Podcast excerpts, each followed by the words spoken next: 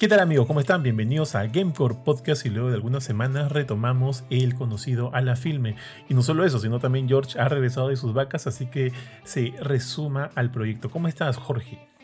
¿Qué tal, Johan? ¿Cómo estás? Acá, como dices, regresando después de casi un... Casi 20 días de vacaciones, eh, que estoy de viaje con, mi esposa, con, mi familia también. Eh, y nada, he visto que han bueno, el contenido de la web sí lo puedo seguir, de hecho he estado poniendo notas desde, desde, el extranjero. Pero sí he visto que han seguido con los con algunos este, programas. Hay, un programa que estoy seguro que Ari lo ha creado de todas maneras porque es dedicado absolutamente a contenido inclusivo. Eh, y otro que, que bueno, el, típico a la filme y, podcast de, News and Reviews que vi que creo que hablaron de Kawabonga Collection. Eh, espero que haya estado con Panchito ahí. Así que bueno, nada. Ahora toca el regreso de, de, a la filme, que ese sí no, no vi que regresara durante mis vacaciones, así que acá estamos. No, nada, tío, entre Kurchin, que ahorita solo tiene, pucha, en verdad, tiempo para ir al baño, Benito, que con sus cinco matrimonios ya no sabe qué hacer, weón, y Ari, que con...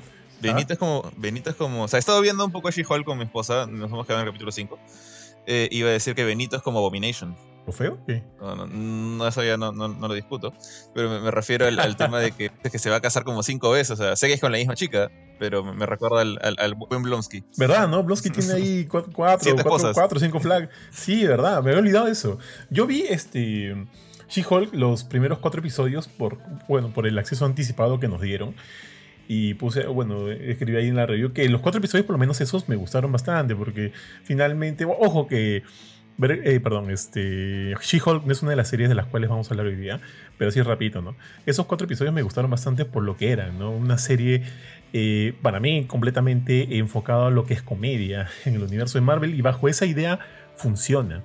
Ahora, no he visto los episodios 5, 6 y 7 que sé que ya están eh, al aire. No sé inclusive si ya salió o no Daredevil. Me quiero poner al día porque como te digo, hasta donde vi me gustó. Así que nada, me voy a poner al día. Creo que son 11, 10 episodios, no, no lo recuerdo bien, o 9.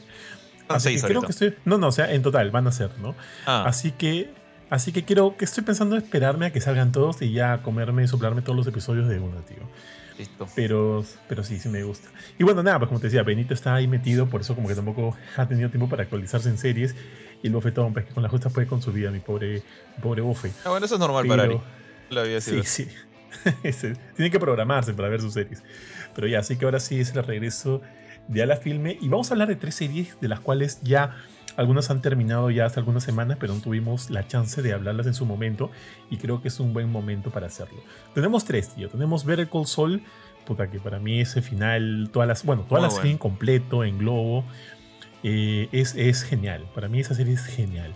Cyberpunk Edge Runners que se estrenó hace unas semanas y de hecho la gente de CD Projekt tuvo la gentileza también de enviarnos eh, los episodios de manera anticipada y pudimos verlos y también colgamos la review y los videos si quieren verlo. La review obviamente siempre la van a encontrar en www.gamecore.com y los videos un poquito más eh, resumidos y más fáciles de digerir los pueden encontrar en nuestra cuenta de Instagram o la de TikTok, siempre como Gamecore. Y finalmente, la última serie de la cual vamos a hablar hoy día es Cobra Kai, tío, la temporada 5 que regresó. Para mí, siento que un poco. Eh, su regreso para mí fue medio como que entre. Entre. Entre como que no me lo esperaba todavía. Pero bueno, regresó. Y bueno, no, no, no quiero adelantarme, ya vamos a hablar de eso en su momento. Entonces, Jorge, ¿te parece si empezamos con, con el buen este, Bob Oderkirk y su serie Better Call Saul? Ya, pues empecemos con la serie que ha terminado hace más tiempo, ¿no? la, más antigua, digamos, en lo que se refiere a su, última temporada, que ha sido pues, literalmente la, última, y ya terminó la serie, ya llegó al final de este primer y, bueno, segundo, no, primer spin-off de, de Breaking Bad, estoy ignorando por completo esa basura de Sleeping Jimmy. Eh, simplemente no, no existe, por favor, porque hicieron eso. Y el que aparentemente va a ser el único, ¿no? Porque este, Gilligan dijo que ya la próxima serie ya no va, no, no va a ser del, del, universo de Breaking Bad y que él no piensa regresar al universo de Breaking Bad, salvo que le vaya muy mal y necesite plata, básicamente es lo que dijo, ¿no? Lo que, me parece bastante acertado, bastante sincero y bueno, bastante realista también, o sea, obviamente cualquier cosa de Breaking Bad va a dar plata, pero no hay que, no hay que exprimir a la, a la vaca que acabas de ordeñar, ¿no? Entonces, este. Nada, hablando de la última temporada y como tú dices, el final para mí también me pareció muy bueno. Honestamente, no tuve la chance de ver el ending, o sea, es como que justo antes de irme de viaje, pues tenía que alistar varias cosas de, la chamba trámites de justamente como hemos comprado un nuevo departamento con, con Shadia, estamos viendo los papeles, entonces como que no me da tiempo, está como Ari, no me da tiempo para ver este Better Call Saul y lo veía de a poquitos. Y justo antes del viaje me faltaba un miserable capítulo. Y todo lo que había visto hasta antes había sido bien chévere. O sea, se sentía más que, más que un ending para la serie Better Call Saul, bueno, de hecho se siente como tal. Eh, yo lo sentí más como un epílogo también para todo el universo de Breaking Bad porque incluso comienza, creo que los tres primeros capítulos de esta nueva temporada fueron dedicados al, al futuro, ¿no? A, la época en la que Jimmy es, ¿cómo se llama? Jim. Jim, el, el manager de, de Cinnabon, que bueno, que se ha escapado con vida de todo el roche que hubo con los Salamancas, con este... aguanta, aguanta, aguanta. No, o sea, la, la, primera, ese es como que sí, los primeros episodios de la segunda parte de esta última temporada en la primera, en la primera parte todavía, claro, están este, lidiando con las cosas que, que, que, tiene que enfrentar Jimmy. Jimmy tal cual. Claro, la primera parte para mí fue como que la despedida de gente como Nacho, como este Howard. Eh, ¿quién, ¿Quién más? Bueno, o sea, como que los personajes que habían nacido en Breaking Bad, que, perdón, en Breaking Bad, en Better Call Saul y que no habías visto en Breaking Bad y sabías que, bueno, que no iban a sobrevivir, no iban a llegar al futuro, ¿no? entonces, este, esa fue la primera parte que salió el año pasado. Por eso es que me estoy confundiendo. O sea, no me gusta mucho esta jugada que hacen algunas. No, tío, salió este año. Todo salió este año. Sí, el, tiempo de, de, descanso, entre comillas, de separación, ha sido de pues un mes. Y ojo, que ese, ese, ese espacio se dio no por, no por como lo quisieron hacer con Breaking Bad, que sí, la temporada 5 de Breaking Bad la dividieron en, dos, partes. Sí, la partieron en dos por temas de. Por, bueno, que porque así quisieron hacerlo, asumo.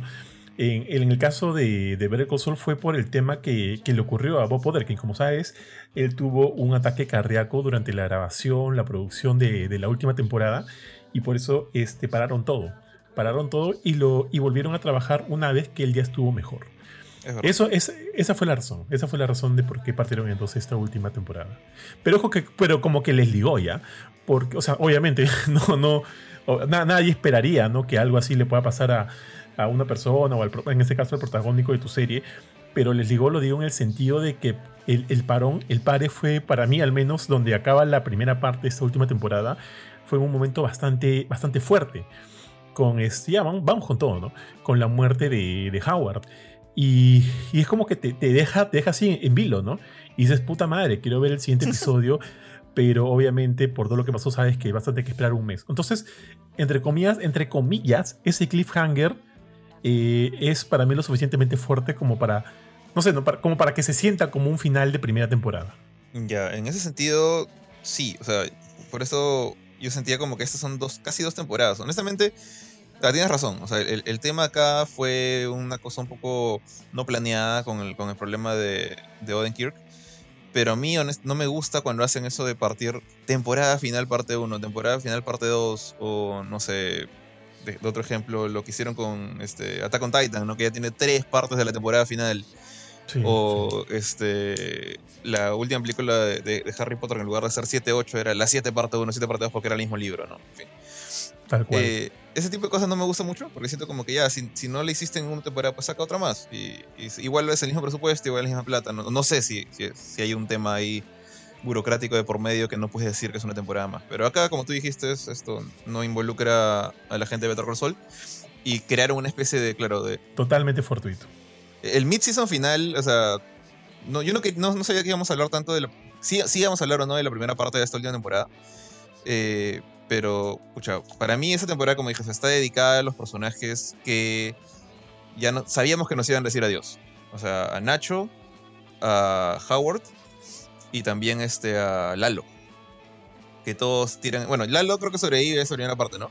Claro, él es el que le mete el balazo a Howard. Mm, pero, pero lo vemos pues con, todo su tema de, desde que se escapó del, atraco a su casa, ¿no? El, ataque así violento de parte de, Lalo con ayuda de gas, bueno, con la gente de gas. Para bajárselo sobrevive, está viviendo escondido en el desagüe, como, como está chequeando gas. Tú sabes que no, no puede matar a gas, no puede matar a Mike. Y eso en parte le baja un poquito de repente el feeling de, tensión, y en especial a la, escena final de, Lalo. Pero estuvo muy, muy bien hecho. O sea, yo sabía que Gas no iba a morir ahí. Pero me, gustó mucho, ¿no? Cómo lo, lo espera, lo estoquea. ah, eh, eh, Gas está viviendo muerto de miedo con un, este, un chaleco antibalas blanco todo todos los días, todo el día. Y de alguna manera Lalo logra arreglárselas para que lo dejen solo en el, en el hueco, este, en, lo que sería eventualmente el laboratorio subterráneo debajo de la lavandería. Y toda esa parte me parece bien chévere. Hasta. Bueno, el final quizás no tanto, porque fue una cosa bien brusca, bien violenta, bien Breaking Bad. Eh, y me sorprendió mucho, o sea, no sabía que Gas podía disparar tan bien en la oscuridad. Pero, pero esa, la despedida de Lalo fue, fue chévere, fue violenta, fue chévere. La de Nacho fue antes la de Nacho, por cierto. Me dolió más, me pareció más feeling, como que este personaje que era el, el Jesse Pinkman de, de, Better Call Saul en cierta manera, o sea, un pata que, que sabes que está haciendo cosas malas. Bueno, es, es mucho más hábil que Jesse de, de leguas, pero está mucho más metido en el barro que Jesse. Entonces es su familia la que se dedica a esta juega, bueno, su familia indirecta, ¿no? Pero como primos. Eh, está súper metido con, con, los Salamanca, sabes que su, única manera de salir de este asunto es, bueno, básicamente traicionando a la familia, ¿no? Entonces no le queda de otra y lamentablemente no le, no le liga y para salvar a su viejo, bueno, hace un trato con el diablo, ¿no? Con, con gas y paga con su vida. De una manera valiente, debo decir. Me pareció chévere como, como hasta el final está... No muere de pie, muere de rodillas, ¿no? Pero muere desafiante el pato. Totalmente de acuerdo. Mira, a ver, hay, algo que sí quiero eh, recalcar que dijiste. Y Better Soul, o sea, si, si bien nos vamos a enfocar más, que todo en la última temporada, Better Call en efecto, es lo que dijiste. Es, digamos, como que el cierre de una serie que inició en el 2008 con Breaking Bad.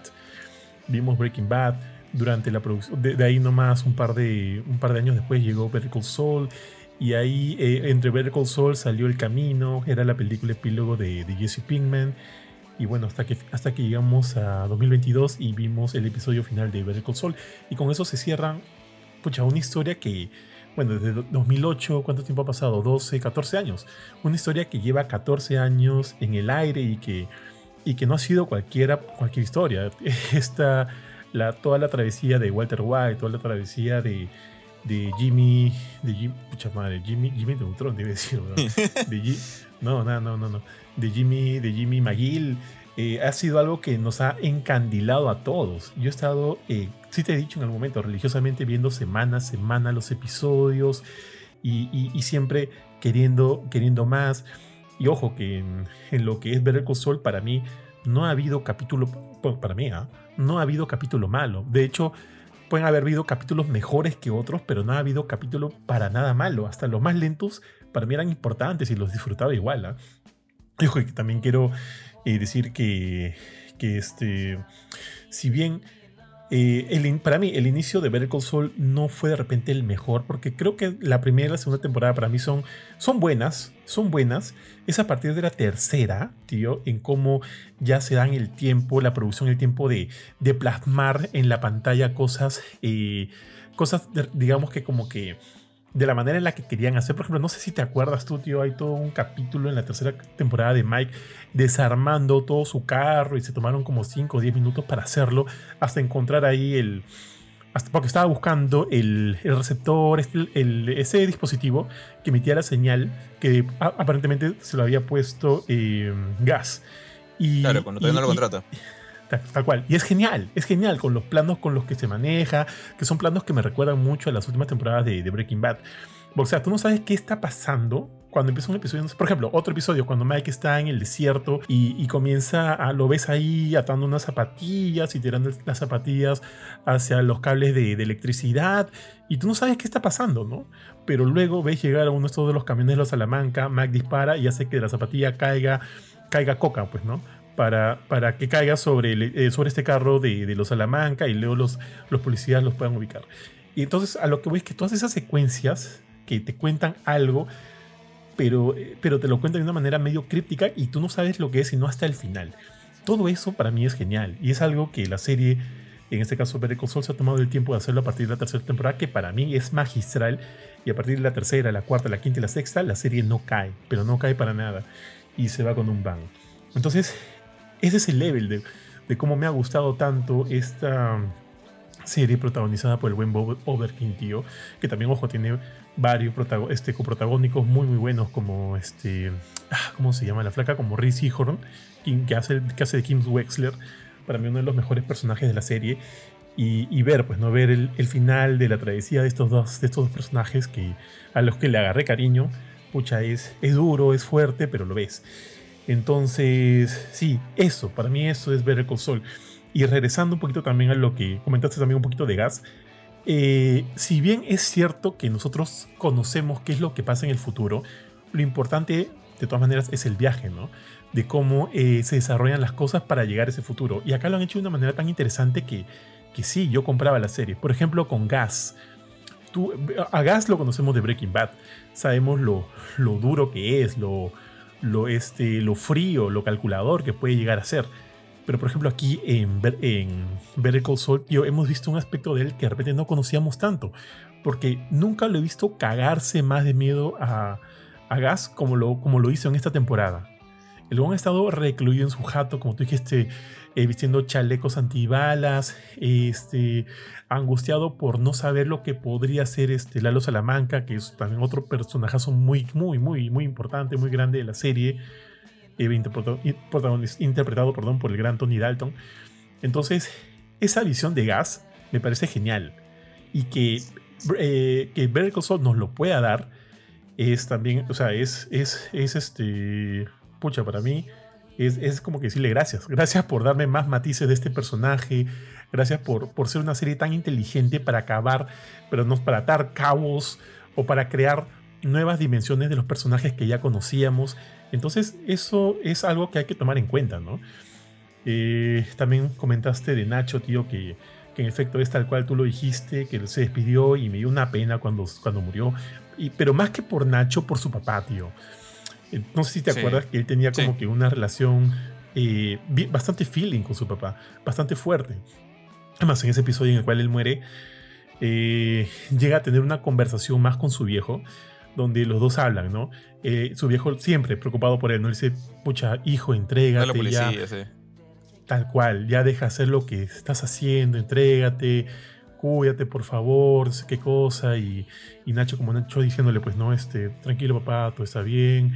Y tú lo ves a Nacho como un personaje fuerte, un personaje este, emocionalmente fuerte, pero cuando habla o se refiere a su papá lo ves que se quiebra, ¿no? En esta última conversación de Nacho entre su papá, ves a Nacho llorando, quebrándose, y puta, a mí me agarró en el bobo, tío. No, no al punto de llorar, no, no he llorado. Creo que no he llorado con ningún capítulo de Better Sol. Puta, a mí la sí se fue a la mierda un par de veces. pero pero me vende, me vende por completo su actuación, este, este, este hijo, ¿no? Que, que sabe que, o sea, Nacho sabe que la cagó, ya está cagado, ya está cagado. Entró, intentó ingresar e ingresó a este juego de, de mafiosos, de, de, gente que no te da este cuartel. Y, y, bueno, perdió. Perdió. Él sabe que para ese momento ya perdió. Pero lo único que puede hacer es por lo menos dejar la constancia de que a su padre nadie lo toca. Y menos mal tiene ahí, pucha, el, el respaldo de Mike, tío, que es otro personajazo. Y acá lo llegamos a conocer mucho, mucho más de lo que pudimos ver de él en Breaking Bad y eso también se agradece. Pero bueno, luego ya hablaremos de él. Eh, Nacho, este, como tú dijiste, ¿no? Pues ya, como que enfrenta, enfrenta su, lo que le, lo que le toca, enfrenta lo que le tocó.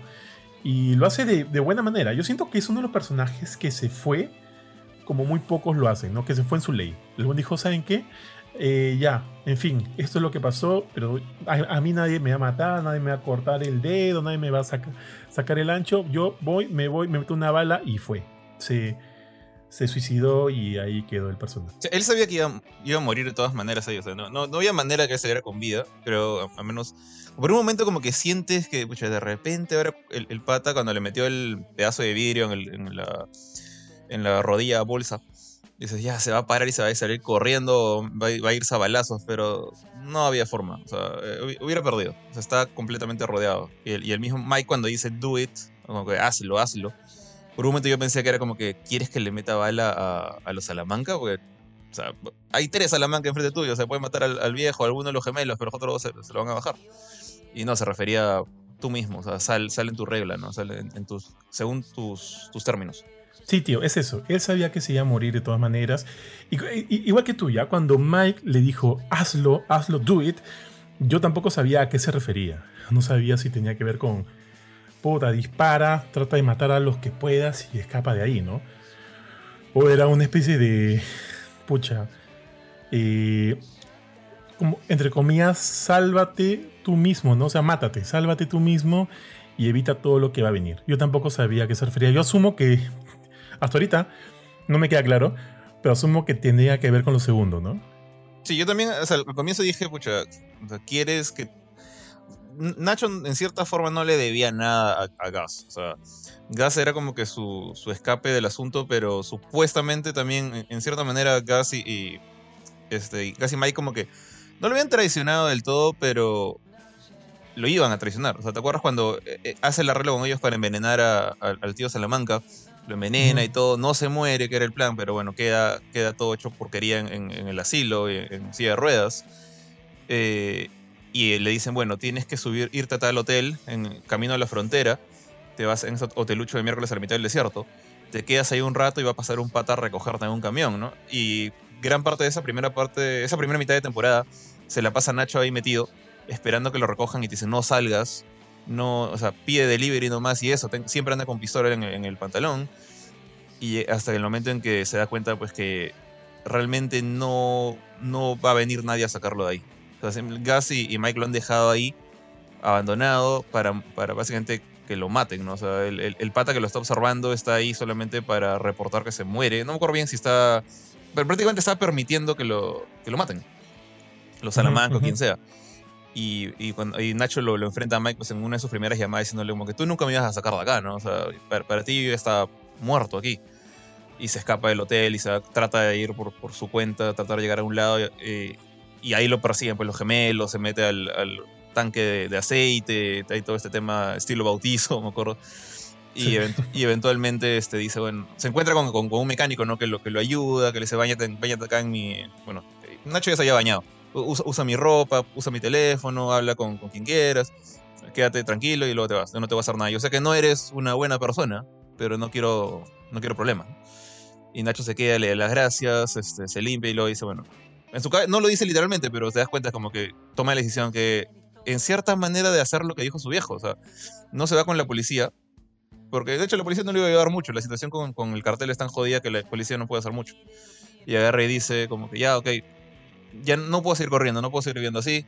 Voy a ir donde, donde Mike, vamos a terminar con esto y, ver qué, se puede hacer. Y ahí es cuando pasa lo otro.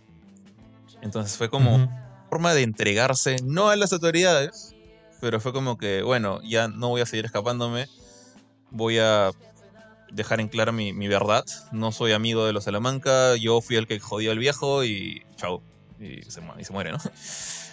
Pero sí me fue feeling, fue bien feeling ese momento. Me acuerdo que me quedé mirando ahí un rato después de, que se acabó la serie y, nada.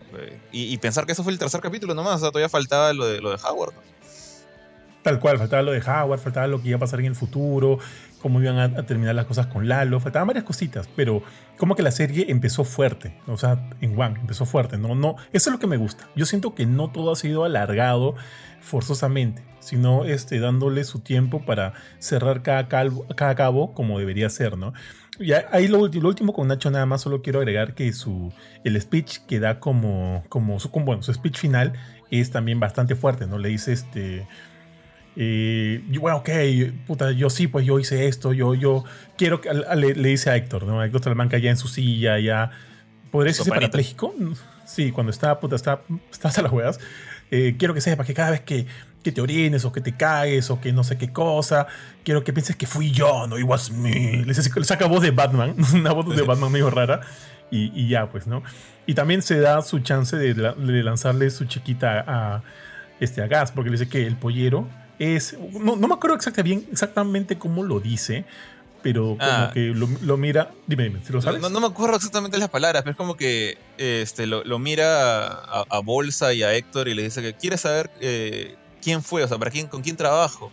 Lo mira Gas, lo, mira fijo y Gas se, Gas se paltea. Gas, tú ves la cara de, de, Gas. Sí, sí, sí. Carajo, ¿me, vas, a acusar ahorita? Y Gas está sin gente, o sea, bueno, Mike está lejos, pero aparentemente está con el, el patita este que le corta el cuello después, no me acuerdo cómo se llama. Y los gemelos le van a sacar el ancho. O sea, los gemelos le, le, le, llevan de, de, lejos a ese pata.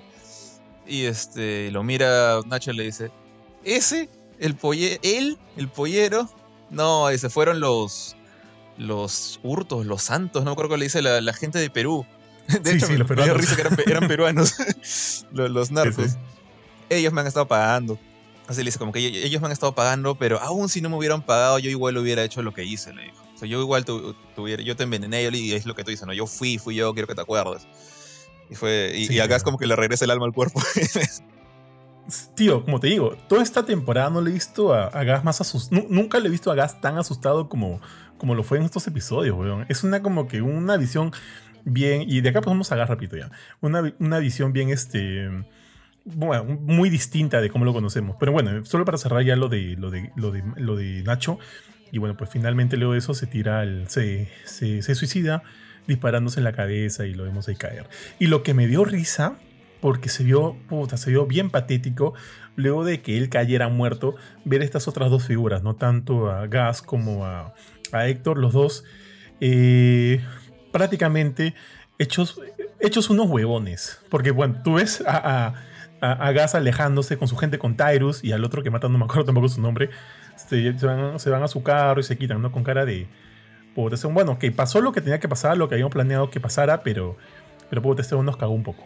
Y finalmente a Héctor ves que los dos primos, los dos, los primos de Tuco, los gemelos, lo levantan en su silla y lo acercan al cuerpo muerto de, Nacho con pistola en mano y así como que haciendo un esfuerzo por apuntar bien, lo ves disparándole al cuerpo muerto pues de, de Nacho. Que como te digo, para mí es una visión bien, bien patética porque es un cuerpo muerto. Ese cuerpo muerto ya no siente nada, ya no, no le vas a poder hacer nada. Le disparas una vez, le disparas dos veces, ya para qué, ya fue pero el tío en su, en su frustración, sí, claro, su frustración, su desesperación, sentía que de repente era lo, último que podía hacer para por lo menos cobrárselas, ¿no? Pero nada, nada. Para mí es un final, como te digo, que los deja a, que, deja a estas dos cabezas tan grandes que fueron en su momento, Héctor y Gas, como unos puta, unos huevones. Los deja como unos huevones y ese es el final que a mí me gustó ver, que quería rescatar. Ahora sí, tío, este, pasemos al siguiente, rápido gas. Es básicamente lo que te dije, ¿no? Que, que, que, lo sentí bastante vulnerable, bastante vulnerable, cagándose de miedo ante esa otra fuerza que no sabes qué es capaz de hacer. Porque si bien para mí los salamancas son chéveres, pero hay varios que son bien brutos. Por ejemplo, Tuco es bruto, weón. Eso no, a mí me da pena saber que es un huevón, tío. A mí me da pena saber que luego de, de tener a alguien tan, tan capo haciéndose cargo de los negocios como Lalo y tuvo que entrar Tuco porque ya no había nadie más, pues, ¿no? Ya no había nadie más. Tuvo que entrar Tuco ahí a mover las cosas. Eh, los dos primos, o sea, los dos primos son chéveres, por lo menos en Breaking Bad, porque no hablan, no, o sea, no sabes nada más de ellos que, que, ser esta, esta fuerza que va y, y, hace lo que se tiene que hacer, ¿no? Disparar a donde se tiene que disparar. Y eso es lo único que sabes de ellos en Breaking Bad. Pero acá también los ves como que unos perros falderos de su tío. Son matones, huevo son matones, son matones. No, eso no, no sé, son matones. Pero acá hasta los vi medio, idiotas, ¿ya? Este, y bueno, pues están ellos, está este, está este, bueno, Lalo, que también quiero hablar un poco más de Lalo, pero ya más adelante, y Héctor, pues no Héctor que termina en su silla de ruedas. Entonces, como que, como que, evidentemente tenemos acá a Gas cagándose de miedo por el único Salamanca que todavía que todavía puede, o sea, que podría sí efectivamente hacerle daño, porque Héctor ya está vencido, entre comillas. Porque al final sabemos que Héctor es quien mata a Gas, y eso me parece bien paja. Y el hecho de que Héctor mate a Gas, ahora cuando lo, lo pienso en Breaking Bad, para mí toma otra dimensión mucho más profunda luego de haber visto Better Call Saul, alucina. Me parece como que mucho más genial. Pero, pero bueno, entonces vemos a Héctor cagándose de miedo por Lalo, tío. Y, y, en efecto, yo también me cagaría de miedo porque Lalo es un. Hablemos de Lalo y de Gas, es un personaje completamente, es, impredecible, es, está loco, está loco, es súper inteligente, weón, es súper inteligente y, no lo vas a ver venir, pues. Entonces comprendo a Gas. Me gusta que Lalo lo haya llevado a ese punto. Yo que Lalo es un personaje que a mí me ha gustado un culo, ¿ah? Me ha gustado un culo.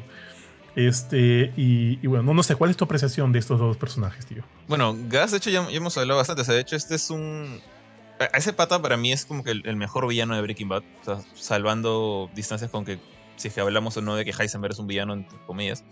O sea, después de que Gas muere en Breaking Bad, si bien el ending no es, no es para nada malo, es, es, muy chévere y que se centra más en, esta, ya en el enfrentamiento final entre, entre Walter y la justicia, ¿no? O sea, sea Hank, o sea, sea. Y los neonazis fue como que el tío Jack, y no me acuerdo cómo se llama el gordito, este, ah, su, su sobrino, el que sale en el camino. Todd. Todd. Todd como que, bueno, o sea, están ahí, te das cuenta que son malos, pero es ese mismo feeling que los gemelos, o sea, es unos, unos enemigos que si tú ves llegar con su pistola, sabes que están una pistola en la mano y que van a sacarte la miércoles, pero no son este, pensantes, no son este, tácticos, estratégicos como, como lo era Gas. O sea, Gas para mí fue lo, mejor en ese sentido. Bueno, Walter también tiene bastante de eso, ¿no? Pero en, en, este caso todavía lo vemos meter la pata, todavía lo vemos como que está independizándose por lo bajo de Don Elario, como lo pronunciaba el este. Puta, horrible, digo. el inglés de Gas era el mate de risa. Eh, perdón, el inglés no, el, español.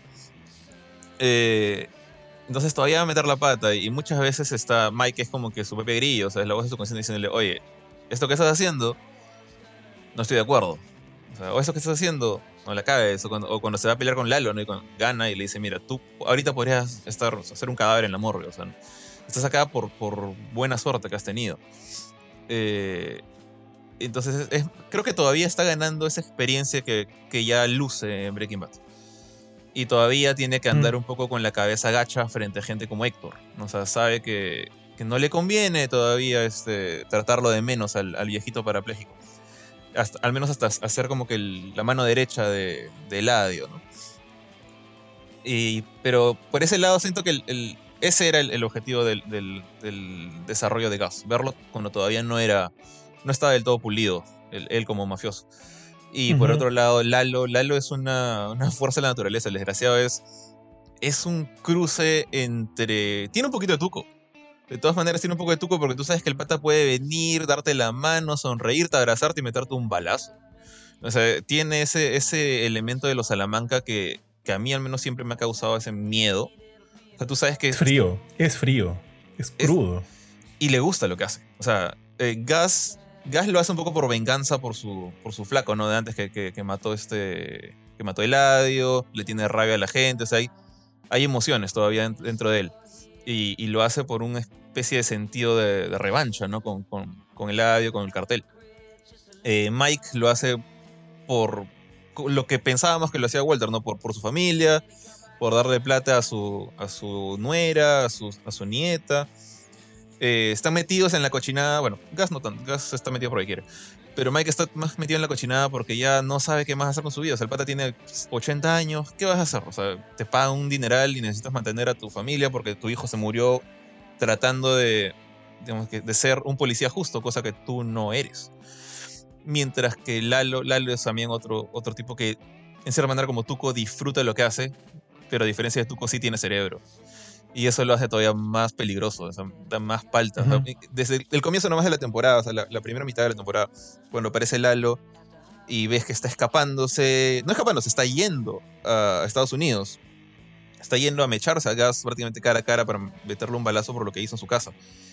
Porque él está 100% seguro que es Gas. No tiene pruebas todavía, de hecho, pero está 100% seguro que es él. Y está a punto de cruzar. Está a punto de cruzar y dice, no, voy a dar media vuelta, voy a hacer esto otro para tratar de aprovechar mi, mi no reputación, mi situación de hombre muerto y agarrar por debajo a esta gente. Y lo primero que hace es matar a estos traficantes de gente, ¿no? Sí, sí, pero acuérdate que lo hace porque tiene una llamada antes. Llama a su el viejo. Sí, porque Héctor también es inteligente. O sea, está cagado, todo lo que quieras, pero es inteligente. O sea, los únicos inteligentes de esta familia que conozcamos de los Salamanca, tío, son este, Lalo y, Héctor. Y Héctor sí. los, demás, los demás son perros este, radiosos, nada más. Entonces, este, como que. Y, acá quiero rescatar una escena, weón, porque tú ves que, que Héctor está pues en, en, la, en la nursery, en la enfermería en la que vive, en esta casa de retiro de viejos en la que vive, y lo ves ahí sentado triste, porque se acaba, o sea, se acaba de enterar de la muerte, pues, ¿no? De su, de su sobrino. Que, que yo debo asumir es su sobrino preferido, ¿no? Su sobrino más querido. Y lo ves ahí triste, y de repente llega la enfermera y le dice, oye, este Héctor, tienes una llamada, ¿no? Y como que ah, en ese momento cambia su cara de triste a molesto, ¿no? Como, como con él ve todo el mundo así molesto, resentido, como que haciendo ese, ese, ese no sé, ese gesto con, su, con sus labios, ¿no? Y de repente escucha, ¿no? Tío, tío, soy yo, soy Lalo, estoy vivo. Y le cambia la cara al viejito, pues, le cambia la cara por completo. Y es ahí donde el viejo, total, total, de felicidad, de sorpresa, y es ahí donde el viejo le, como que le da la idea de no vengas acá, sino primero eh, este, piensa un poco las cosas y, no, arma un mejor plan, ¿no? Y es ahí donde sucede todo lo que dices. Claro, él, es como que le, le da la inspiración a, punta de campanitas de no seas loco, no, no seas como tú, no seas como tus primos. Sí, sí. Haz las cosas con, con la cabeza.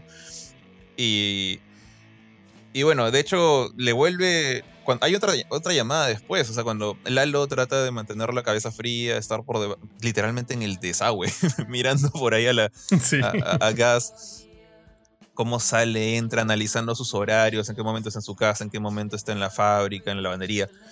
Y este llega un momento que ya creo que se le, se le estaba acabando la batería de celular algo y, y, llama a su tío y le dice, sabes que ya no puedo, yo no puedo esperar más, voy a actuar. Y, este, y el tío se desespere con la campanita como diciéndole, no seas cojudo, te van a matar, no seas estúpido. Y, y bueno, al final el, el, viejo en cierta manera tenía razón, pero Lalo estuvo a un pasito, o sea, llegó a separar a Gas, llegó a arreglar todo, así. Si lo fregaron fue en el, en el último momento, o sea, ya tenía todas las de ganar. O sea, Lalo tenía solito a Gas, no había Mike, no había, este, no había guardaespaldas, ni siquiera había como que luz de día, ¿saben? Metidos en una cueva que es lo que sería el laboratorio de Heisenberg, ¿no? Eh, en, ese hueco.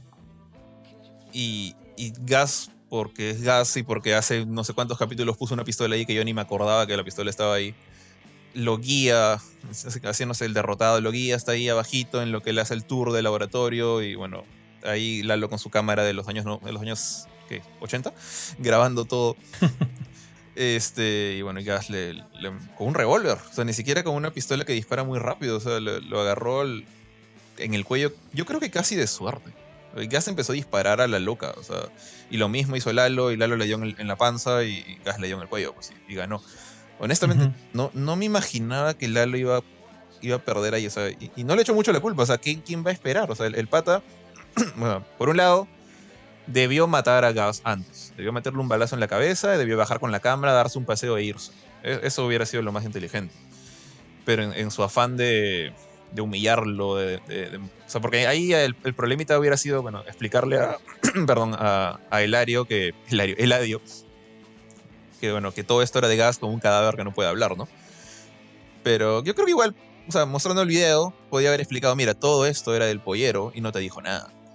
Pero no, se prefirió humillarlo, prefirió hacerle la vida cuadritos a Gas y pagó por eso, ¿no? Sí, tío, lo dejó hablar, lo dejó hablar y ahí la cagó. Como en ese, en, eh, no sé si has visto Los Increíbles, tienen un término, ¿no? Me está dejando monologuizar. Como sí, que hablar, y todo. Y, sí, tío, y ahí, y ahí la cagan todo. Es, mira, es tal cual lo dice.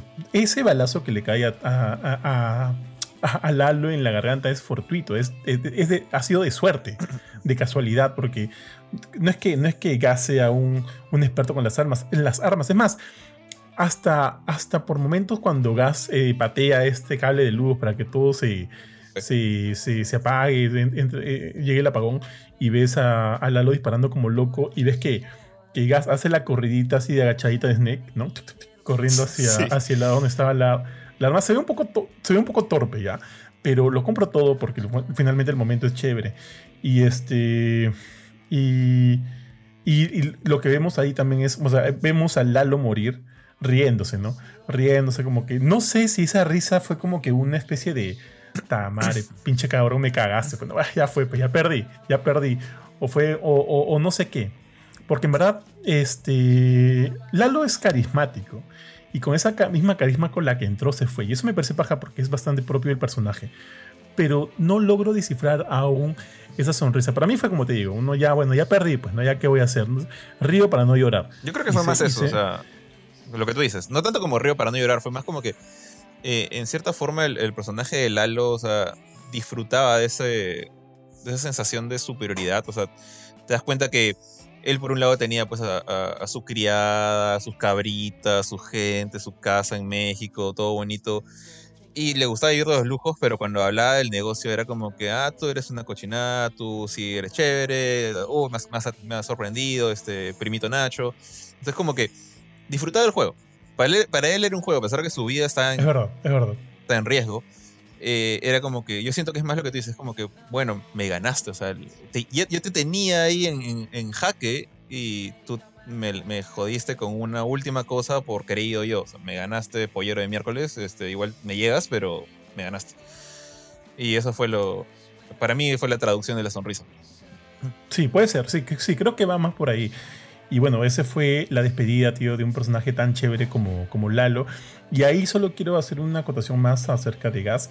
Eh, no sé si recuerdas, pero no sé si en ese mismo episodio o en el siguiente, no, hay uno más, donde inclusive él se reúne con, con Don Hilario, tío, para hablar acerca de todo lo que haya pasado y, cerrar brechas y decir que él no fue quien mató a Lalo. No sé, ¿te acuerdas que hay un episodio? al final de ese episodio, sí, al final de ese episodio donde vemos ya por última vez a Gas en, en Better Call es cuando está en este, este restaurante y está probando vinos, ¿no? Y viene el mozo, viene un mozo que parece que ya conoce a Gas y, se hablan entre ellos y yo sentía ahí una especie de coquetería, ¿no? Se están coqueteando, yo creo que sí se están coqueteando, o qué sé yo. Inclusive el mozo le dice, pero vayamos a tu jato, no, no, bueno, no recuerdo bien las palabras, ya vayamos a tu jato y probemos este vino o este otro vino. Que para, que para, yo la solí como que ya, estos van a, van a, van a ¿no? Asumo. Pero ves que de la nada Gas se levanta y se quita y ves que el mozo regresa y ya no lo encuentra, pues, ¿no? En el, donde estaba sentado probando vinos. Eh, yo eso lo leí como una, una forma de que Gas ya no va a volver a ser feliz en su vida. Él sabe que está metido en un hoyo, en una mierda, y si se da la chance de meter a alguien más, puede, puede ocurrir lo que le pasó a su ex compañero, ¿no? creo que se llama Max. A Max.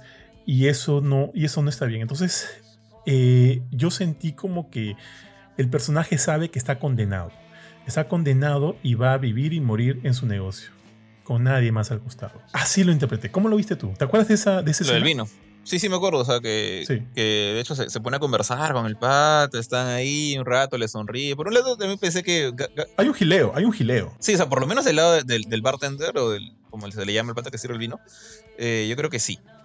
Eh, por el lado de Gas, yo por un rato sentí que en su cabeza, o sea, él no estaba escuchando al pato. en su cabeza él estaba pensando como en todo lo que ha pasado, ahora cuál es el siguiente movimiento, o en qué se ha convertido mi vida. se acuerda de, su, de su pareja de antes, que como...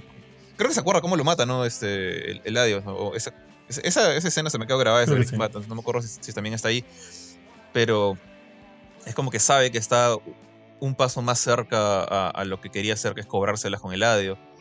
Eh, no, yo siento, por eso decía, no siento que Gas lo hace tanto esto por ser el, líder del cartel o, el líder del imperio, como Walter eventualmente, sino es más como estoy un paso más cerca de bajarme al desgraciado que, mató a mi pareja, que mató al, al, pata que, quería, ¿no?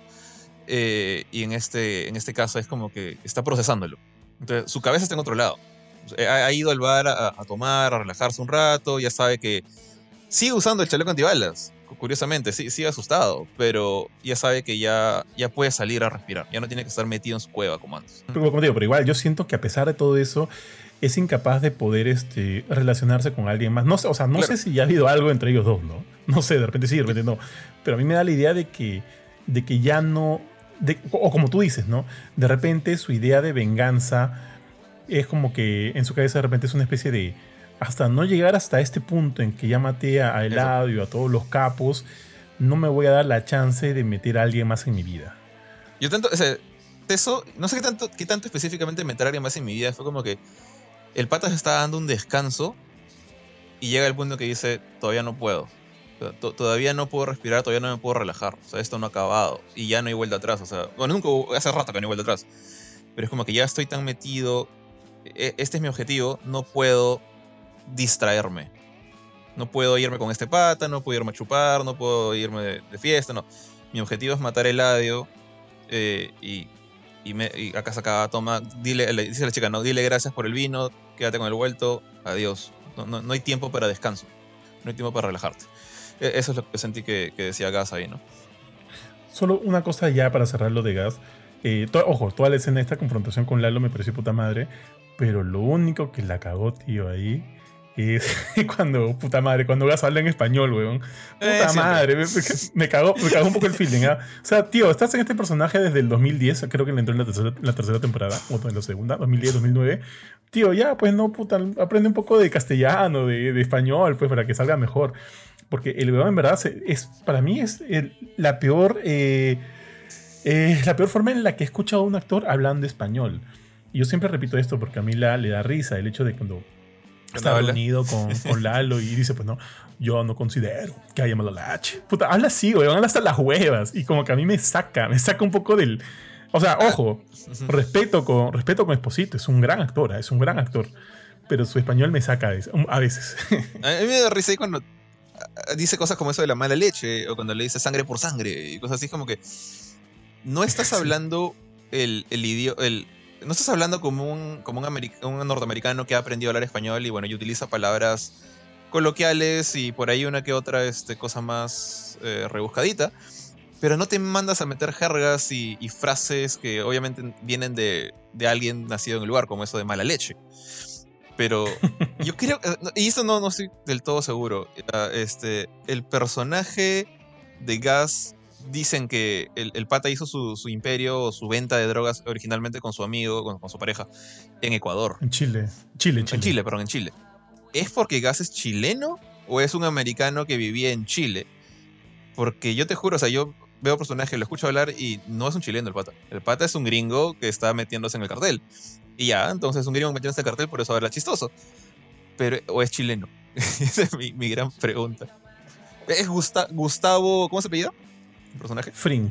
Fring. Ya, Fring es un, no es un apellido chileno. No, no, no, pero no sabemos si ese es su verdadero nombre. Porque en Breaking Bad le dicen, ¿no? Yo sé que el chileno, siempre se refieren, se refieren a él como el chileno.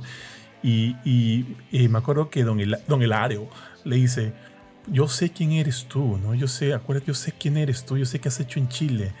Inclusive, eh, y acá puede ser equivocado, qué sé yo, creo que este, le dice, o, le da a entender como que ese no, él sabe que ese no es su verdadero nombre. Creo, creo, Porque Fring, pues, no es un apellido necesariamente acá de, Hispanoamérica. Pero, pero bueno, eso, pero tampoco me, me, ceñiría por un apellido. ¿ah? O sea, lo que quería saber era si de repente se me ha pasado en algún momento algo que digan que, Gas es, eh, es, europeo, es gringo, es de cualquier otro lado que no es de habla hispana, porque su español es hasta, hasta el que. Pero bueno, pues. puedo ignorar el asunto, ¿no? Puedo, ignorar completamente el asunto. Sí, tío. Y para cerrar a Lalo, a menos que quieras comentar algo más, es la idea de, la proyección que ha tenido este personaje de tal manera que incluso después de su muerte, como ya lo dijiste, ¿no? La, eh, Gassi viviendo con su. con su. con su. este. chaleco antibalas. O, o Jimmy, que si bien no sabe que ha muerto por más que Mike, Mike le dice, ¿no? Lalo ya no va a ser un problema. Así que tranquilo por más que Mac le haya dicho eso, ya sabemos que en Breaking Bad, cuando Walter y Jesse lo, lo llevan al desierto para amenazarlo, lo primero que dice, no, eh, fue Ignacio, fue Ignacio, ustedes vienen de parte de Lalo porque sigue con Lalo en su cabeza, sigue con Lalo en su cabeza. Y, creo que lo menciono ah, en este episodio en el cual traen de vuelta a Jesse y a, Walter a, a Better Call cuando ya se están regresando de, de, ese secuestro que le hicieron, tío, secuestro truchazo que le hicieron. Eh, Jesse le, le, dice, ¿no? Oye, puta, ¿y quién es, ¿y quién es Lalo? Y, y, este. Ah, puta, se me fue. No, no, no recuerdo exactamente qué es lo que le dice Jimmy, pero como que no, no, nadie, nadie. Pero sabes que vive con ese temor, ¿no? Que a pesar de todo este tiempo vive con ese temor de Lalo. Y eso me gusta, ¿no? Porque, porque te grafica. Te grafica la proyección o, la sombra tan gigante que ha tenido este personaje que de alguna manera lo sigue acosando a, a pesar de ya estar muerto. Y eso me gusta. Eso me gusta de Lalo. No sé si quieres hablar algo más de él o pasamos ya a lo siguiente. No, no, creo que ya, porque nos estamos alargando bastante con la primera serie y todavía nos queda el, buen Howard en esa primera mitad. Puta, sí, tío, vamos como 50 minutos y no hemos hablado de, ni de. Ni, bueno, ya, vamos, vamos rápido, metámosle fuel. Howard, sí, puta. Para mí lo que ha pasado con Howard, tío, es la injusticia del año. O sea, el pata era medio pesado, puta, era medio pesado, era medio alzado, lo que quieras, pero no era un mal tipo, weón. No era un mal tipo. Y lo que le hicieron, y al final hay que hablar de Jimmy, de Jimmy y de, y de, Kim. Lo que le hicieron Jimmy y Kim, para mí, puta, tío, está en pedo. Puta, no jodas. Le han cagado la, o sea, literalmente le han cagado la vida. Porque eh, uno, arruinaron su carrera, arruinaron su reputación, en sobre todo en un momento en el cual el, tipo no estaba bien. No sé si viste o, o recuerdas estas escenas donde graficaban que el hombre estaba pasando por un mal momento este, en su relación matrimonial. Parece que estaba durmiendo en la, en la casa de, de, la piscina, no sé si, si algo así dijo, pero no estaba durmiendo con su esposa y ves que están como que entre medio separados. Y hay un, hay un momento, una escena en que tú ves que el, el hombre se está esforzando para hacerle un cafecito a su, a su, a su esposa, a su mujer, y con estos diseños de, de, crema de leche que se ven bien bonitos, jamás he probado uno, tío, pero se ven bien bonitos. Debe saber igual. Y. De, de saber igual, pero eh, ahí está, ¿no? Eh, pero creo que, creo que ahí está el esfuerzo extra que tú le puedes poner sí, para sí. que se vea para que sea bonito. O sea, ese, ese es un esfuerzo que uno, un, perdón, un esfuerzo que uno valora. Y su esposa simplemente agarra la taza y se la toma. O, o, se la vacía, no, se la vacía a su, a su envase sin darse cuenta de que había esta, este, este diseño de, de, una hojita que hizo, qué sé yo, con la crema de leche. Igual que se queda con cara de puta, man. No, no, ni lo vio, ¿no? Entonces, el personaje no estaba en su mejor momento, pues.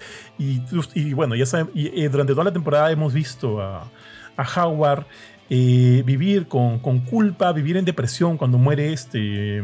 Cuando muere el hermano de Jimmy, cuando muere este. Chuck, Chuck McGill, tío, Charles McGill. Sí. Cuando muere también lo vemos mal, mal, porque él se autoculpa, ¿no? De que ha sido culpa de él el suicidio, entre comillas, de, de Chuck. Eh, porque. Eh, uh, ah, se me fue el nombre de puta. Oye, tío, estoy, estoy teniendo lagunas. Porque Howard eh, no sé si te acuerdas, Howard lo obliga a, retira, a retirarse de, de, de, de la, la, la, firma de abogados. Y, y, siente que por eso, eso fue en parte, o sea, eh, lo que hizo también fue, fue en parte la decisión que, que tomó Char de, suicidarse. Entonces lo hemos visto mal en varios momentos de, la serie. Pero como te digo, como te repito, yo nunca lo he sentido a él como un mal tipo. Y lo que le pasó ha sido, si bien es mano, o sea, su muerte ha sido de la mano de, Lalo, y otra vez traemos a Lalo acá, eh, la responsabilidad es una responsabilidad compartida por parte de, de, Jimmy y de Kim. Lamentablemente, este Howard estuvo en el lugar equivocado, en el momento equivocado, y murió, de la, para mí, de la manera más... O sea, el personaje ha sido... Su, su desenlace para mí ha sido totalmente injusto. Inclusive verlo, ver cómo lo entierran junto a Lalo, tío, junto a su asesino, en esta, este, en, lo que va, se va a convertir en el laboratorio de super laboratorio de gas también es, es triste, ¿no? Y terminan inclusive luego de enterrar más su imagen porque hacen que todo, o sea, llevan el, el barco, es por donde llevan su carro a la piscina, como que hacen que todo sí, en efecto, parezca un suicidio. Escucha, a ver, yo de acuerdo contigo con lo que dijiste de la injusticia, o sea, honestamente, Howard, yo ni siquiera lo sentí como un o sea, sí es un poco arrogante. Pero no, nunca lo sentí como un mal tipo. Y honestamente hasta diría que esa arrogancia que tiene se la ha ganado. O sea, el, el pata ya... Es, obviamente el pata ha nacido con, con plata en, la, en el pañal. Ha estudiado para ganar más plata todavía y lo, lo está haciendo. Eh, privilegios, privilegios de hombre blanco. Exacto, tal cual. Eh, es, es, un, es, un, hombre blanco adinerado que nació adinerado, sigue siendo adinerado y, y, y murió adinerado, aunque no de la manera más bonita, ¿no? Pero o sea, tenía su, su, chamba en un estudio de abogados donde estaba su, estaba su nombre, su, su apellido en, en, en, en, las siglas, con un mentor que el pata respetaba un montón en Chuck. Eh, y yo, una cosa que yo sentía de Howard era que desde la temporada 1 de, de Better Call Saul es que, que, Jimmy lo odiaba, le tenía rabia. Y no, al comienzo no entendía por qué, y creo que ahora recién voy entendiendo un poco más. O sea, siento que o sea, más que nada por, por, la parte final en la que Jimmy prácticamente habla bien de su, de su hermano. Eh, de repente, o sea, él, él, mucho, quería mucho la aprobación de Chuck. ¿Y quién la tenía? O sea, era Howard. O sea, Howard era el, en cierta manera, el, el, era, era, el estudiante, el, el sucesor de, Chuck en cierta forma. Era el hermanito menor que Chuck quería tener y no el que tenía, ¿no? En cierta forma. O sea, menos así como lo veía Jimmy, creo yo, en, en mi cabeza. Eh, entonces, Howard tenía todo bien en la cabeza de Jimmy. Howard tenía la vida perfecta, no le pasaba nada malo, pero nosotros sabemos que tenía problemas con su esposa. Y a pesar, de eso, una cosa que yo vi siempre de Howard era que él nunca se le enfrentaba a Chuck. O sea, jamás iba a tener las pelotas para ponerse cara a cara con Chuck. Pero siempre trataba de ayudar a Jimmy como que, oye, trato de meterte acá, a ver, chambea conmigo en este lado. Sé que no es una gran chamba, o sea, vas a empezar repartiendo papeles, pero por ahí puedes subir y hablaba con Chuck y le decía, oye, Jimmy está haciendo una buena chamba, ¿por qué, qué, por qué no quieres ascenderlo? Y Chuck le decía, no, porque estudió en la, la, Academia de Nueva Samoa, cosas así. Y, el, que me caía mal a mí era Chuck ahí, porque parecía que todo el tiempo trataba de ponerle el, techo cada vez más, más, más, más apretando la cabeza a Jimmy. Eh, y bueno, eventualmente como que la serie le da la razón a Chuck de que Jimmy era realmente un sociópata. Pero al comienzo no lo entendía así del todo yo. Y Howard era el tipo que, trataba de decirle a, Chuck, oye, dale una chance a tu hermano, o sea, no es tan mal tipo como piensas. También es el que trata de sacar a, a, Kim del, hueco de las fotocopiadoras, el que le da la chance de subir, la, que, el que la recomienda con este... ¿Cómo se llama el, tío este de los lentes, el viejo? Eh, eh ah, ahorita te digo, ahorita te digo. No me acuerdo cómo, se llama el pata, pero es el, líder del otro equipo de abogados. También es el que manda a. El que manda a Jimmy a trabajar con ese mismo tipo en el otro estudio cuando lo votan de HH. Eh, HH eh, and M, M, o sea, le, consigue chamba a Jimmy cuando, cuando el mismo Chuck no quería darle chamba. Entonces, Tío, perdóname, Clifford. Se llamaba Clifford. Clifford. Eh, con Clifford, ¿no? Y Jimmy obviamente empieza a cagarla, o sea, empieza literalmente a cagar fuera el water y a vestirse con, water, con, con, trajes de colores. Y a pesar de que Clifford le había dado casa, carro, o sea, lo, había puesto en el camino que Chuck no quería que él, que él estuviera. O sea, cualquier persona sensata en el lugar de Jimmy hubiera dicho, bueno, agarro esto no puedo crecer en el estudio de mi hermano, crezco acá. Pero es un idiota Jimmy. Entonces, y es como que todas las cosas buenas que Howard trataba de darles, eh, Jimmy estaba ciego a eso y decía, él solo veía al tipo engreído que su hermano quería más y que todo le iba bien y quería cagarlo, quería verlo en el piso, como él aparentemente estaba. Entonces sí, pues para mí fue una total injusticia, igual que como tú dices. Y, lo llegan a tirar al piso, pues al pobre Howard lo hacen ver como un, un pata, infiel que le está sacando la vuelta a su esposa, un drogadicto que estaba con, metiéndose cocaína, que le, meten algo a, los papeles para que sus, pupilas se dilaten en plena presentación con uno de los clientes más importantes de su, firma.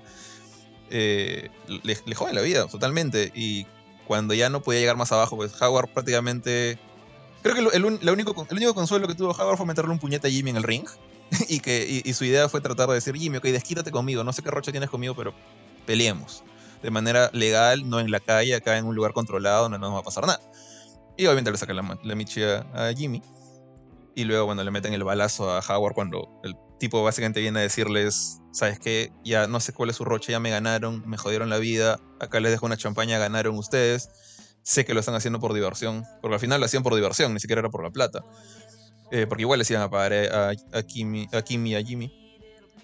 Y ahí es cuando entra Lalo, pues, y la, la injusticia se, va hasta el cielo y es algo que Jimmy y Kim no esperaban, obviamente. No era, su intención de ellos era humillarlo a Howard, pero humillarlo de manera horrible. O sea, realmente no sé quién en cierta forma hizo algo peor. O sea, ellos arruinándoles la vida o Lalo quitándosela.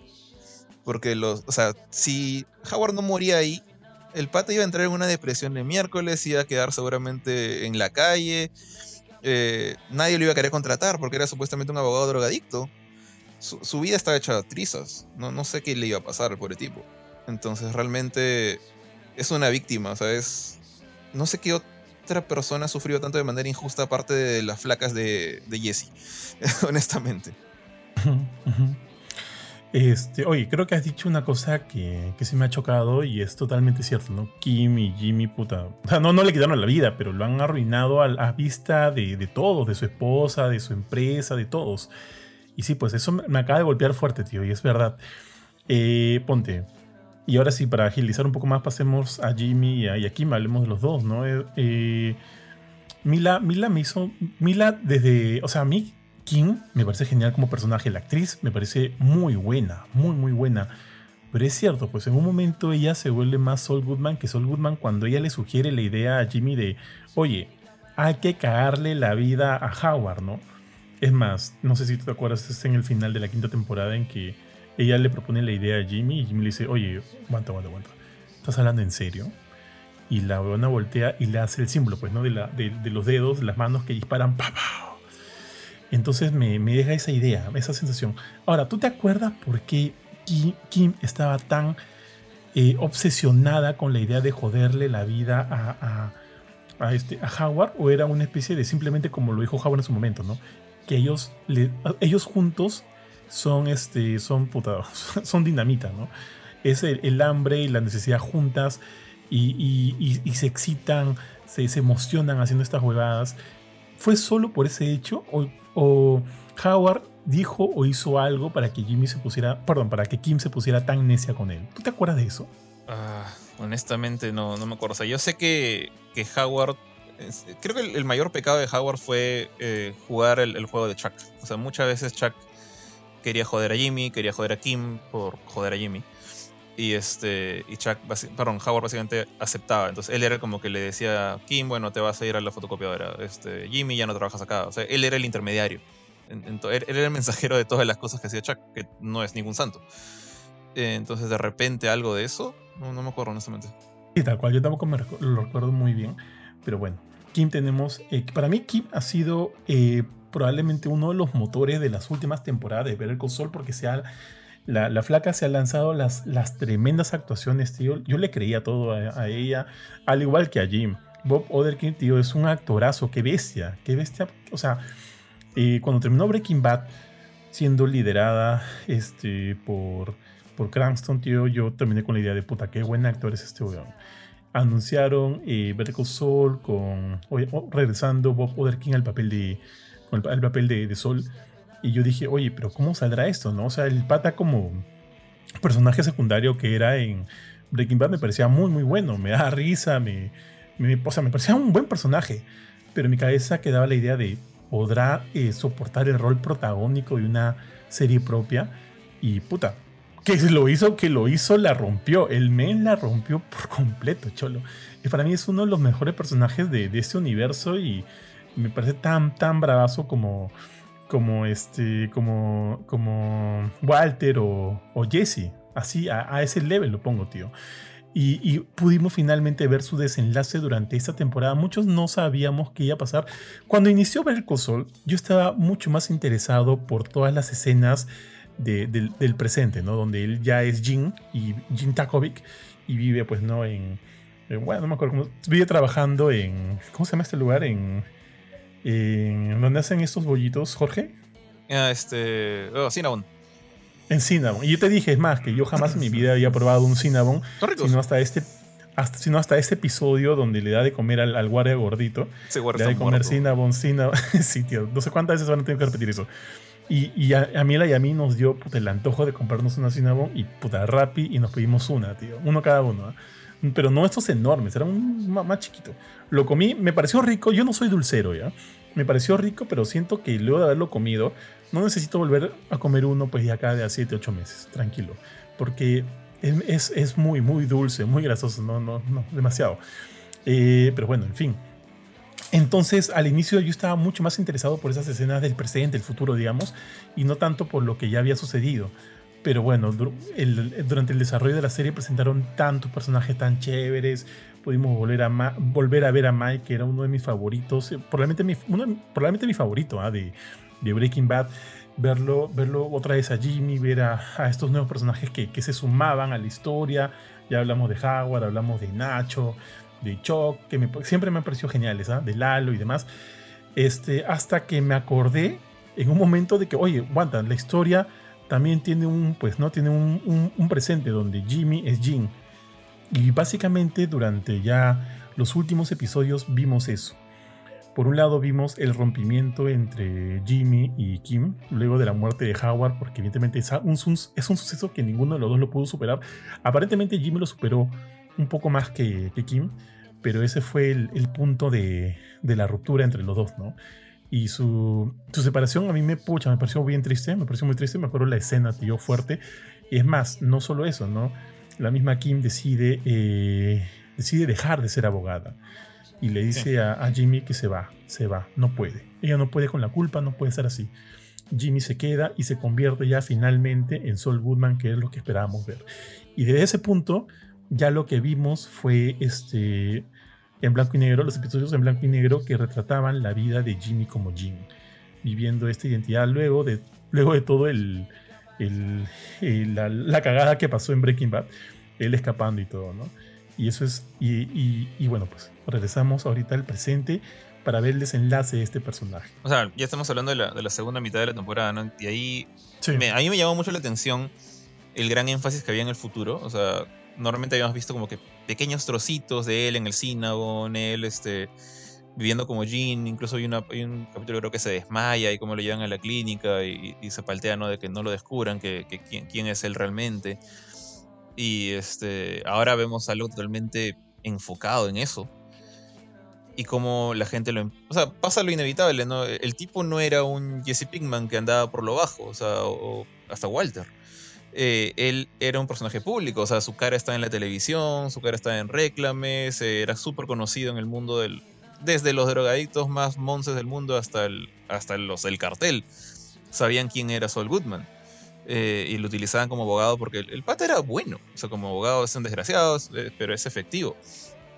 Por ahí me acuerdo que incluso vi un... ¿Te acuerdas esta escena en la que eh, Sol recuerda un momento en el que está metido en una casa de estas este, safe houses con Walter, los dos en, en calzoncillo BBD, aguantando el calor y, Walter se enoja porque se malogró una tubería y quiere arreglarlo. Y, empiezan a hablar de las máquinas del tiempo. Eso creo que es el, capítulo, o el penúltimo del último. Eh, y pues este, le pregunta a Walter cuál es tu arrepentimiento y Walter le habla pues de cómo sus amigos le metieron la rata y le quitaron este Grey Matter, ¿no? su, empresa y, lo exitoso que era. Y este, bueno, que al final él sabemos por Breaking Bad que se llega a vengar de ellos, ¿no? Pero ahí eh, yo vi un, meme que básicamente decía, ¿qué hubiera pasado? Decía, Walter le contaba esta historia de Grey Matter. ¿Y qué hubiera pasado si le decía a Jimmy, ok, ayúdame a recuperarla? Y, Jimmy, o sea, es sucio, es cochino, hace lo que sea, pero consigue resultados. O Jimmy podría haber conseguido una, una demanda fuerte contra los amigos de, de Walter y haberles o quitado la empresa o quitarles mucha plata. Y Walter de repente hubiera conseguido no tanto dinero como consiguió vendiendo droga, pero suficiente para dejarla a su familia después de su fallecimiento por cáncer. Y es como que hubiera sido una razón para que prácticamente no, que no existiera la, segunda mitad de Breaking Bad. Y este. Y realmente, pues, ya ahí te, das cuenta que, que, Jimmy. O sea, con, con este rompimiento con, con, Kim, que justo mencionaste la escena, que es, bien fuerte. Ese fue para mí el momento en el que él mandó todo al, al demonio. Es como que dijo, ya, bueno, ya estoy. O sea, encaminado a este amigo del cartel, que era lo que decían antes. Eh, y es donde sacó plata. Y, bueno, acabo de perder lo que más me importa en la vida, que era mi esposa. Ya no tengo nada que perder. De cabeza a, ser este, un, abogado criminal, ¿no? Y este. Y bueno, pasa, pasa lo que pasa. Y en cierta forma, ahí también hay un capítulo en que creo que es el primero de la segunda mitad dedicado a Kim, que ves cómo este, ella desde chiquita tenía estos problemas, esos trastornos, digamos, de... Era medio cleptómana y también su mamá igualito que ella, hasta peor que ella, entonces también le, le, impulsaba a ser más cleptómana todavía. Eh, hacían planes así como para no, sobornando es la palabra, es este, estafar a, tiendas o estafar bancos, así. Pareja de criminales, madre e hija, haciendo petty crimes, o sea, crímenes pequeños, pero eh, que les gustaba. O sea, sacaban plata y les gustaba. Y yo siento que la pobre Kim ha tratado de, borrar esa parte de su personalidad por años hasta convertirse en una abogada respetada. Y aparece este otro pata, o sea, Jimmy, que también tiene un pasado similar, que le gusta la cochinada. Y entre los dos, creo que la, palabra, o sea, la frase que dijo Kim era bien precisa. O sea, tú y yo por separado estamos ok, no, no, somos, no somos malos. Pero juntos hacemos daño, o sea, juntos somos veneno. Porque eh, entre uno y el otro como que despiertan esas ansias de volver a la cochinada. Eh, yo creo que ahí, en parte, Kim se equivocó porque Jimmy no necesitaba de Kim para despertar eso. Pero ella sí. O sea, eh, como que el estar con, con Jimmy y verlo, pues, este, pelear desesperadamente contra Chuck para conseguirle la aprobación de su hermano y en cierta forma demostrar que es un buen abogado haciendo cochinada y media, la, la hizo como que despertar ese lado conflictivo, rebelde, por así decirlo, de ella, que, no tenía, ella tenía una deuda por, la universidad, por haber estudiado, por eso está chambeando, ganaba plata y le iba a pagar, pero empieza a rebelarse pues contra HHM, empieza a rebelarse contra Howard, empieza a sentirse que, que, o sea, que está siendo maltratada cuando realmente no está siendo maltratada. Y bueno, su vida también se va al demonio hasta, y hasta que la muerte de Howard como que la despierta a ella. A Jimmy más bien como que simplemente el divorcio es lo que lo hace ir en picada. Entonces, el, el ending justamente tan distinto entre los dos, eh, de cierta forma me, me, gusta porque refleja ese detalle. si bien dije que Nacho era el, el, el Jesse de esta, de esta historia, siento que Kim también tiene un poquito de eso. Porque ella, digamos, terminó metida en la cochinada bueno, de hecho, peor que Jessie. Eh, ella realmente quería estar en eso hasta que se da cuenta y es, la muerte de Howard es como que el lapo que la hace despertar. Y empieza a tratar de vivir una vida normal. Mientras que Jimmy lo que hace es meterse más y tratar de conseguir más plata, más poder, más, más influencia en, este mundo oscuro. Kim básicamente vive escondida, vive asustada, con un nuevo esposo que, que, no sé qué tan bien se llevará con él. O sea, no, parece, no parece que le, que, le guste mucho su matrimonio, por esas escenas que lo ves al pata hablando de, de cosas de, digamos, eh, normis, voy a decir como que de deportes, estudios, viajes, eh, ella está como que... Se nota que, que, Kim todavía quiere un poquito más de ese feedback, más este... ¿Cómo decirlo? El que le da a Jimmy, o sea, los, los, retos, los, las emociones, eh, todavía tiene un poquito de eso dentro de ella y, la, su relación con su nuevo esposo como que no la satisface pero está. ¿Cómo? Tío, ¿era su, ¿era su esposo? ¿Qué tipo de relación era esa? Yo pensé que era su esposo. Yo pensé que era su flaco o algo así, porque ah, inclusive eh, luego ese día que están, él se quita. Pero ah, solo quiero dar un detalle de eso. Y yo no sé si. hay una escena donde salen tirando ya. Y el esposo, me, bueno, el flaco me da risa porque cuando, bueno, estaba encima de ella y se la estaba tirando, decía, yep, yep, yep. Y, y me da risa eso porque no sé si te acuerdas, hay una escena en que en que este cuando Kim y, Jimmy están juntos todavía en una temporada anterior. ¿Y te acuerdas que Kim trabajaba para Mesa Verde? Para Mesa Verde, tío. Y había, y el, dueño de Mesa Verde era un tejano, así con su, con su, con su gorro de, Texas, de vaquero, qué sé yo. Y, y, en un capítulo, tanto Jimmy como ella lo imitan, ¿no? Hablando con este acento más, más, eh, más tejano y, diciendo yep a cada rato. y, luego eso, y luego eso tiran. Yo no sé si, si como que Kim le dice, oye, mientras estemos en, en el acto, di yep a cada rato, nada más, ¿no? De repente como que para hacerla recordar esos momentos. Yo imaginé eso, weón, alucina. Ahora que lo, no, ahora que lo dices así, podría ser, no lo había pensado como tú, yo lo había pensado más bien como que una especie de, de castigo o parte de la penitencia que está pagando Kim, o sea, es... Mira, ese tipo de gente que tú veías tan por o sea, por, por encima del hombro, como que lo veías por debajo, esa gente que era idiotas para ti, ahora estás tirando con uno de ellos. Porque no te queda de otra. Yo, lo vi más así. Que también puede ser, que también puede ser. Entonces ahí yo siento que, Kim ya estaba como que... No le gustaba su vida, definitivamente, vendiendo mangueras, creo, ¿no? Eh, y estaba como que ya diciendo, ya, bueno, esto es lo que me merezco, ¿no? Este, es mi, mi, penitencia, este es mi castigo. Porque mis cojudeces le costaron la vida a Howard. Y ya cuando descubre pues que han encontrado a, a, Sol, o sea, Jimmy está en... Creo que todavía está de fugitivo, tratando de esconderse porque la, vieja... No me acuerdo cómo se llama la vieja, la que lo, lo acusó. Eh, esta señora, la de la silla de ruedas. Ojo, ojo, ojo, no, no, no. E, e, e, ella decide hacer el cambio porque Jimmy la llama, ¿te acuerdas? Hablan. Ah, ok, verdad, Jimmy, Jimmy la llamó. Tienes razón. Y, también Jimmy, Jimmy jodió a otra persona más, que es a, su secretaria, esta gordita, que también está viviendo, o sea, tiene plata, Francesca, tiene la plata de, todo el trabajo que han hecho en la cochinada, pero ahora se dedica pues a, limpiar eh, cuartos y departamentos de, niños ricos engreídos de miércoles, o sea, idiotas con plata. Y este, pero bueno, por lo menos está viviendo, pero está viviendo también obviamente asustada porque la justicia puede estar detrás de ella. Y es como que Jimmy trata de, hablar con... Eh, me, está saltando este, esta parte en la que, o sea, todos esos capítulos son en blanco y negro, gran parte de los capítulos son en blanco y negro, salvo los flashbacks en el pasado. Y Jimmy tiene mucho de... En, estos momentos de, una regresión al, a su lado malvado. creo que lo que lo, lo, lo despierta fue cuando este pata aparece en el mall y le dice, oye, di, lo tuyo, ¿no? Di, tu frase. Tú eres, tú eres el pata, tú eres el pata de la tele, eh, Better Call Saul. Y Jean, hasta que dice como, no, no, no soy yo, no soy yo, hasta que llega un punto que dice, sabes que ya, Better Call Saul. Y dice, sí, sabía que eras tú, sabía que eras tú. Y, creo que en ese momento es lo que, eso y lo, lo, impulsa a Jimmy a volver a hacer estos planes eh, picarescos de, no son level cartel, no es level gas, no nada de eso. Es como que voy a robar ropa de esta tienda para venderla caro, voy a este voy a romper la seguridad del mall donde trabajo y necesito, necesito aliados para esto y conozco a este chivol, bueno, no chivolo, este, este pata que vive con su mamá y voy a hacerme pata de él a través de la mamá, que es parapléjica, malográndole la silla de ruedas. Pues es como que el pata vuelve a, caer lo más bajo que, puede, ¿no? Para, para conseguir plata. Sí, pero hay una acotación, ojo.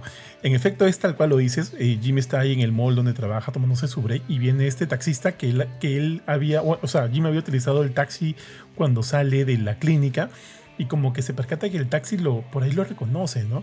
Y Jimmy se paltea. Pero luego ya, al siguiente día, cuando está en el mall, este mismo taxista se le acerca y en efecto, pues no lo reconoció. Le dice, a ver, di tu frase, di tu frase, y es lo que tú dices. Y Jimmy se paltea, se pone ansioso y llama al pata de las de las aspiradoras. El, este, y le dice, oye, pucha, me han reconocido, necesito que me saques de nuevo y qué sé yo. Y el pata le dice, está bien, va a costar tanto. Y es el dinero. Jimmy dice, sí, sí, tengo el dinero. Pero luego se queda pensando y le dice, no, ¿sabes qué? Fue, lo voy a resolver yo mismo. Y es ahí donde traquea al pata, a este taxista, eh, se da cuenta que tiene una mamá, pues no, que es parapléjica y demás, y hace sus, sus, hace sus jugarretas y se infiltra en la familia, en la familia de, esta, de, este taxista con la mamá, y le dice, está bien, mira, vamos a hacer lo siguiente, eh, vamos a robar el mall, te vas a quedar con la plata, lo que quieras, y luego desaparece, no me jodas, ¿no? No me jodas más, tú ya no me conoces, yo no sé quién eres, tú no, sabes quién soy yo, y ahí queda, ¿capish? Y el pata, no, no, ¿capish? Sí, ya está bien, va a ser así. Entonces como que ya Jimmy, perdón, Jim resolvió el problema del huevón que lo reconoció usando las tácticas de Jimmy. Hasta ahí todo bien.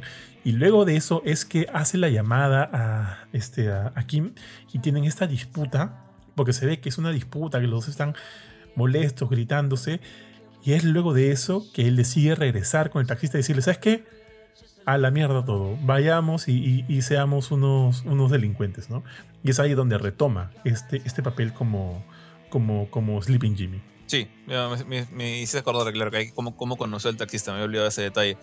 Pero bueno, hacer estas, estas jugadas lo, lo, llevan pues a que, a que la policía lo encuentre. Y lo encuentra literalmente en un basurero, metido ahí en, en, el, esta basura grandota. Estos, estos, ah, bueno, basureros grandotes. No me acuerdo cómo se, cómo se les llama en Estados Unidos. Y ahí me, me gustó el detalle. Bueno, eso fue lo que eh, Kim ya había, ya había hablado con él dos veces, no miento, una vez, eh, en su oficina. Después cuando se entera de que lo habían agarrado fue que va a hablar con la esposa de Howard. Y ahí más o menos siento que hay este, dos momentos bien feelings, uno por el lado de Kim, otro por el lado de Jimmy. Eh, el de Kim me gustó más, que es cuando habla con la esposa de Howard y le dice, mira, yo ya no puedo seguir con esto, este, a Howard le pasó esto, esto, otro, no fue un suicidio, no había cocaína, nosotros le hicimos todo esto y y la esposa le dice, casi al final de la conversación, le dice como, tú sabes que todo esto es una confesión, o sea, ahorita podría mandarte a la cárcel. Y ahí que, queda en, veremos a ver si pasa. Y no pasa, o sea, la, flaca como que al final ni siquiera la... Creo que, creo que en un momento Jimmy en lo que está hablando con, con su abogado, ¿cómo se llama ese pata? Su, su, pata del, del, pasado. El pelado. pelado. Sí, el pelado. El ah, pelado. No me acuerdo, pero me caía muy bien ese huevo. y le dicen, ¿no? Como realmente a, Kim no le pueden hacer nada porque ella no lo mató, o sea. Eh, y le dicen, no, o sea, no le pueden hacer nada a ella, no la pueden mandar a la cárcel. Pero si la esposa de Howard decide este, hacerle una denuncia, puede quitarle todo lo que Kim tiene. Puede dejarla en la calle. Y este. Y Jimmy como que dice que, dice, no me acuerdo, que, está tratando de venderles a los federales la idea de que yo sé sobre Howard eh, para que le reduzcan la sentencia. Eh, por cierto, los federales están con, con, la esposa de Hank ahí, que no me acuerdo, se llama Marie, creo. Sí, eh, Marie. Y, los, federales como que tú, tú no estás vendiendo noticias viejas, ya tu, tu esposa ya habló todo. Y Jimmy, no, ahora me sigo confundiendo un poquito del orden de, las cosas, pero Jimmy le dice como que yo les voy a ofrecer algo más, en lo que lo están transfiriendo a una, a una prisión, que por cierto Jimmy, metiéndole floro, hablándoles de cómo él era la víctima de Heisenberg, y este, no me acuerdo qué, más les dice a, los patas, en la cara de Marie, básicamente se hace la víctima, y los convence a que lo lleven a una prisión que ah, supongo que es relativamente lujosa o de, buen, buen vivir. O sea, básicamente volvió a ser Sol Goodman ahí, de lo que era Jin. Volvió a ser Sol Goodman ahí. O sea, él tenía que enfrentar probablemente una pena, tío, de, de no, sé, pues, no sé cuántas cadenas perpetuas. Y logró con sus artimañas, bajar todo eso a siete años en una de las mejores este, prisiones del, del, estado, ¿no? Donde había mucha comodidad, mucha tranquilidad, donde a él no le iban a joder, y solo iba a estar siete años, y probablemente, probablemente mucho menos por buena conducta. Y ojo, su abogado se llamaba Bill Oakley, el pelado. Y Bill Oakley está junto a él, pues, ¿no? Y para, para Bill eso iba a ser genial. Y ojo que también lo convence a Bill diciéndole, oye, puta, vas a ganar un montón de reputación al hacerte cargo de mi caso, ¿no? Y al final, bueno, pues en fin, sale eso. O sea, el, Jim ya estaba ganado. Y lo último que quería era, y ojo, mi última condición es que todos los viernes... Me den helado. Eh, sí, me den un helado, tío. Y es ese mismo helado que, no sé si te acuerdas, en un episodio Nacho le hizo votar, porque se lo, cuando se lo lleva a conocer a, a, Lalo. Quiero un helado, todos los viernes, no sé qué cosa. Y los federales con cara de, puta, ¿qué más quieres, weón? Le dicen, ya no, no jodas, pues ya mucha vaina. Sí, sí, sí, porque tengo un poco más de información. Puedo hablarles acerca de Howard Hamlin. Y los federales dicen, se, ven entre ellos, se ríen y le dice, ya, exactamente, ¿para qué? Ya habló King Wexler. Y es ahí donde el weón se pasa de vueltas, ¿no? Dale, dale. Sí, se pasa de vueltas, pero de ahí eh, justamente creo que por eso que estaba medio desordenada mi, narración. Porque se paltea, pero luego cuando lo están llevando en el, en el avión, eh, habla con Oakley, con el bus, no me acuerdo y le dice, este, yo tengo algo más que puedo darles a los federales, que es como que va a ser mucho mejor que lo que Kim les ha dado. Y, está, y lo dice al lado de un, de un, este, un pata del, un federal más, un oficial que está transportándolo, que incluso le dice, tú no puedes hablar, tú no puedes hablar, tú no puedes hablar porque eres un prisionero. Y el, pat, y el pata le dice, mira, si escuchas algo de mi parte, ¿podrías usarlo en un juicio en contra mía? Dice, sí. Ok, entonces déjame hablar. Y, y, le dice... Tal cual a Oakley, voy a, voy a decir algo que los va a poner a todos como que de cabeza. Y eso es cuando arma su, su juicio, o sea, no arma su juicio, o sea, va a juicio, básicamente, a presentar su caso. Eh, él pidiendo eso, a pesar que tenía este trato de que le habían bajado, creo que de como que es ocho sentencias de, de, de perpetuas a siete años, pide igual un juicio ante, ante una jueza invita a Kim, o sea, no le invita a él directamente, pero dice que va a hablar acerca de Kim Wexler y sus acciones. Y por eso es que Kim va. Y él dice, no, básicamente que quería que ella estuviera acá para que escuchara lo que voy a decir. Y básicamente empieza a tirarse barro encima. Eh, em, empieza a hablar de que él, él, este, él admiraba mucho a Chuck, que Chuck era una gran persona.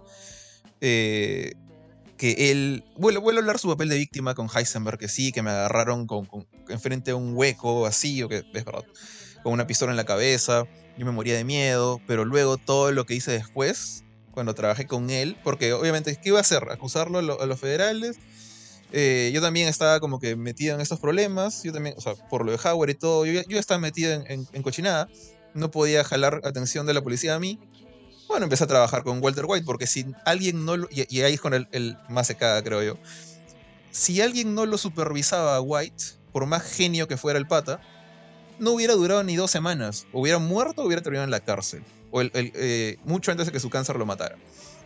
Entonces yo me puse a administrar su plata, yo me puse a, a, lavar el dinero, yo me puse a cuidarlo de él para que su imperio creciera. Y básicamente ahí es como que, bueno, tus ocho sentencias van a regresar con furia. Y creo que lo meten por 84 años solo así a la cárcel.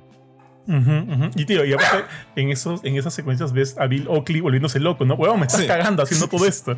No, no, no, pido este, que esto, que esto no, no entre en la declaración oficial, que no sé qué cosa. Puta, un cae de risa, pero dale, dale, sigue, sigue. Sí, no, es, es el, pata estaba como que, ¿para qué me trajiste acá? Y eh, creo que incluso, creo que hasta los federales, o sea, el, el, federal este que le había hecho el trato de los siete años, le decía, señoría, por favor, no lo deje hablar. Y, la jueza como que quiere escuchar lo que tiene que decir. no, sé por qué, cuál era el con el federal, pero él quería, él quería mandarlo por sus, siete añitos nomás. Creo que de repente quería la gloria de haber agarrado al abogado de Heisenberg, no sé. Pero e, él quería cerrar la cosa y también estaba María ahí y estaba la esposa de... ¿Cómo se llamaba el, el, el, compañero de Hank? Este, Gómez, de Gomi, estaba la esposa de Gómez. Yo me acuerdo que me, dio risa la, muerte de Gomi eh, cuando hablamos de, de, esto en algún momento de Breaking Bad hace años. No creo que lo hablé contigo, que me, dio risa de que, que, que, Gomi murió porque tenía una shotgun de corto alcance y salió corriendo a los Rambo frente a 3, 4 nazis con metralletas. y este. Y bueno. Estaban las dos esposas ahí escuchando todo eso. ¿Qué cosa? No, no, digo, en Call of Duty Kurchin hace eso, tío. en Call of Duty. Dale, dale, dale. Pero bueno, ya. bueno, eh, y las dos esposas están, escuchando todo eso. María está pinchadísima porque ella tenía entendido que lo iban a meter a la cárcel por siete años nomás. Como que, que, el, que Sol ganó. O sea, que, la muerte de Hank había sido por las huevas. Y escucha cómo, cómo básicamente el tipo está haciendo la confesión de la vida enfrente de todos. Oakley muerto de miedo, los federales como diciendo, ¿qué le pasa a este weón? Y la jueza, bueno, diciendo, ¿sabes qué? Ya no te voy a dar el trato, o sea, te voy a meter a la cana con furia. Y creo que en un momento, y esto de repente me estoy equivocando, pero creo que Sol dice como que traje a Kim acá para que escuchara todo esto, porque ella también como que es una de las mejores abogadas que conozco, y ella no tuvo nada que ver en, en este asunto. Y básicamente como que, a pesar que ella sí tuvo que ver en el asunto, como que la limpia ella de cualquier problema, y él se carga todo eso. Y es como que su, su sacrificio es su, su, último intento de redención. Y en cierta manera le liga. Pero de ahí, y este, no sé si quieres hablar más de esa parte del juicio, porque quería cerrar la parte en la que lo meten en la cana. Sí, sí, un poquito. A ver, eh, lo que quería decir, bueno, no lo, de, lo de Kim, eso, lo último que ha dicho no me acuerdo, pero puede ser ya, porque no, no, no lo recuerdo bien.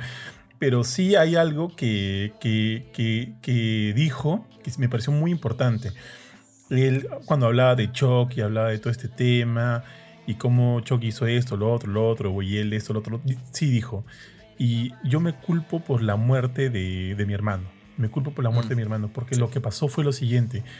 Yo eh, hablé con la aseguradora para que lo dejen de lo dejen de, asegurar, porque ya, porque estaba loco, porque su hermano estaba loco, qué sé yo. Y eso fue el problema, o sea, el hecho de que la aseguradora deje de, deje de asegurar a Chuck o le cobre mucho más por su seguro fue el, detonante para que Howard lo sacara a Chuck de la empresa. Y una vez Chuck fuera del, del buffet de abogados fue que se suicidó. Entonces, eh, eso es algo que Jimmy jamás había aceptado. Porque él prefería culpar también a Chuck por todo eso. No sé si te acuerdas. Cuando. Perdón, perdóname, perdóname. Quería culpar a Howard por todo esto.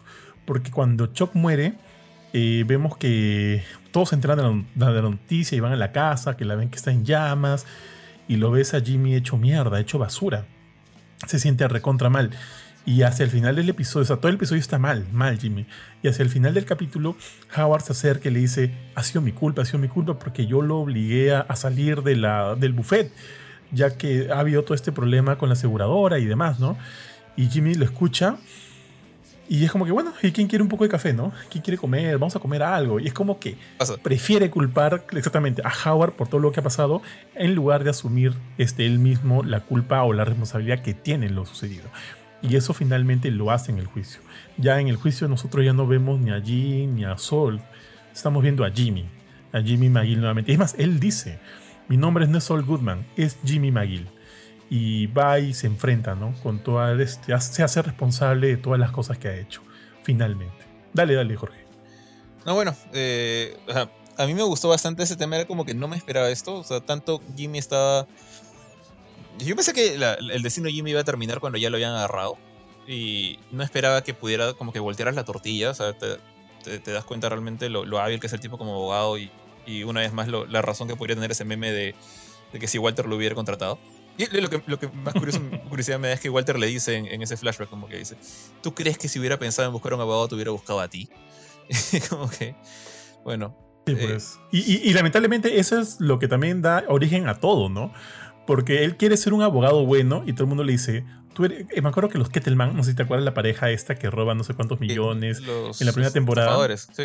sí, le dicen, no queremos ir contigo porque tú eres ese abogado que la gente culpable usualmente contrata. Entonces eso siempre lamentablemente lo ha estigmatizado. Dale, dale, Jorge. No, bueno, o sea, ya el, tipo básicamente se, se echó toda la, carga encima y honestamente a mí me sorprendió porque eh, no esperaba que Jimmy todavía tuviera esa, ese pequeño rezago de, de, justicia dentro de su corazón. Eh, pero creo que lo hacen en gran parte por Kim.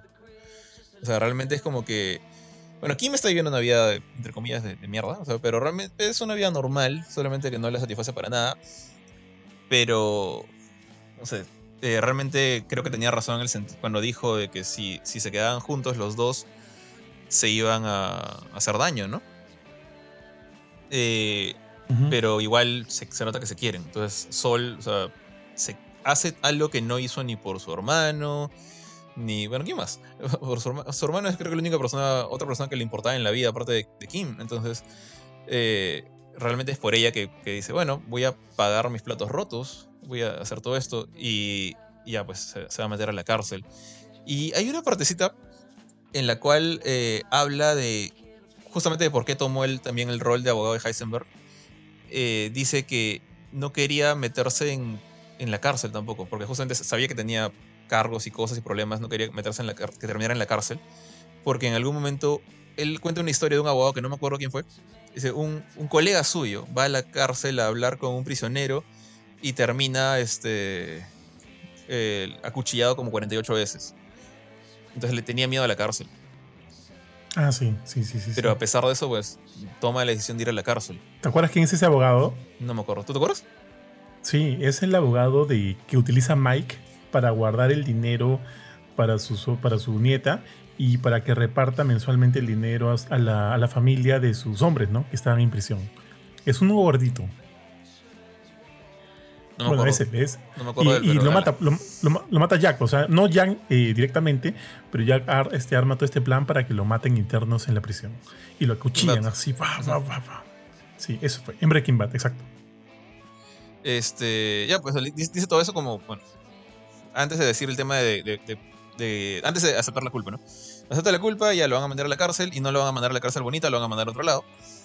Y, y salen en un bus ya él rodeado de prisioneros, prisioneros que, pues, que te dan miedo, o sea, son grandes o gordos, eh, con calvos, con barba, tatuados, de todo, cualquier estereotipo que se te ocurra de, cómo debería verse un prisionero rudo. Tatuajes, tatuajes. Y este. Y uno de ellos le dice: Oye, yo te he visto.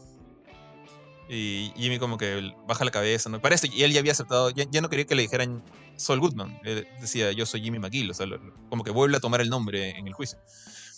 Y el, el piraña, este el, reo le dice, yo te conozco, tú eres, Better Call Saul. Y empieza a pasarle la voz a los demás, oh, ese es Better Call Saul. Y yo dije, pucha, le van a sacar el ancho, o sea, van a decir, este, este weón, tú, tú has tenido un culo de plata con, este, con Heisenberg y te han agarrado, bueno, ahora vas a pagar de todos los lujos que has vivido. Y no, todos le empiezan a hacer barra. Entonces, Better Call Saul. y es como que. Yo, esta fue mi conclusión. No sé si me equivoco, pero. Yo siento que la mayoría de ellos, o algún momento ha sido defendido por Jimmy, o algún amigo suyo ha sido defendido por Jimmy, y saben la reputación de Jimmy, de que ha sacado un montón de criminales que no debían estar en las calles, los ha sacado a las calles. E incluso dentro de la cárcel, cuando están cocinando pancito, este, y viene Kim a visitarlo a, Jimmy. otro reo le dice, oye Sol, no te preocupes, yo me encargo del horno, andan. Y, lo, tratan de pata, o sea, es como que no le va a pasar te voy a, te voy a cagar, te voy a cagar, tío, en ese momento. Justo lo que dijiste del pata que le menciona, ¿no? Oye, te están, te están buscando. Ya, pues estoy diciendo, no te preocupes, yo, yo me encargo, yo me encargo. Ahí te voy a cagar. Ese actor, ese reo, es el mismo que sale en, en Breaking Bad. De hecho, no te acuerdas. Cuando hay una escena en la que. Cuando, recién están iniciando, ¿ya? Walter con el business con Jesse. Walter, no sé si lo recuerdas, comienza a robar eh, elementos del colegio. Y como que las máscaras, esto de aquí, esto de allá. Y, terminan culpando al, al, janitor, al pata que se encarga de la limpieza, que es ese mismo actor. Es ese mismo actor. Lo terminan culpando. O sea, Walter lo culpa a él, creo, y no sabemos nada más y ahora lo volvemos a ver aquí. Y él también sale, él, la única escena que él tiene en Breaking Bad es cuando Walter ya está en la quimioterapia y todo y lo ves este, vomitando en el baño del colegio, como que termina de vomitar y entra este, este pata, el, que ahora es reo, eh, ahí entra, entra eh, de mantenimiento y le dice, él lo ve a Walter, ¿no? Vomitando, y le dice, tranquilo señor White, no tranquilo Mr. White, yo me encargo. O sea, lo mismo que dijo en Better Call Saul, tranquilo Jimmy, yo me encargo es el mismo actor, el mismo personaje. Bueno, igual no creo que tenga como que motivos malvados o escondidos. Pero no, no, es, un, es un easter egg chévere. Es un easter egg, chévere. No voy a porque todo ese detalle. Pero bueno, entonces te das cuenta que el, el pata no la va a pasar, va, a, va a cumplir su condena. Al menos eso es lo que él dice, ¿no?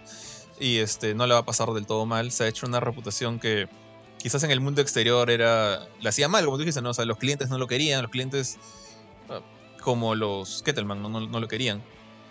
Pero dentro, o sea, el pata ha ayudado a un montón de gente que, con la que ahora está conviviendo. Y bueno, habla con, con Kim.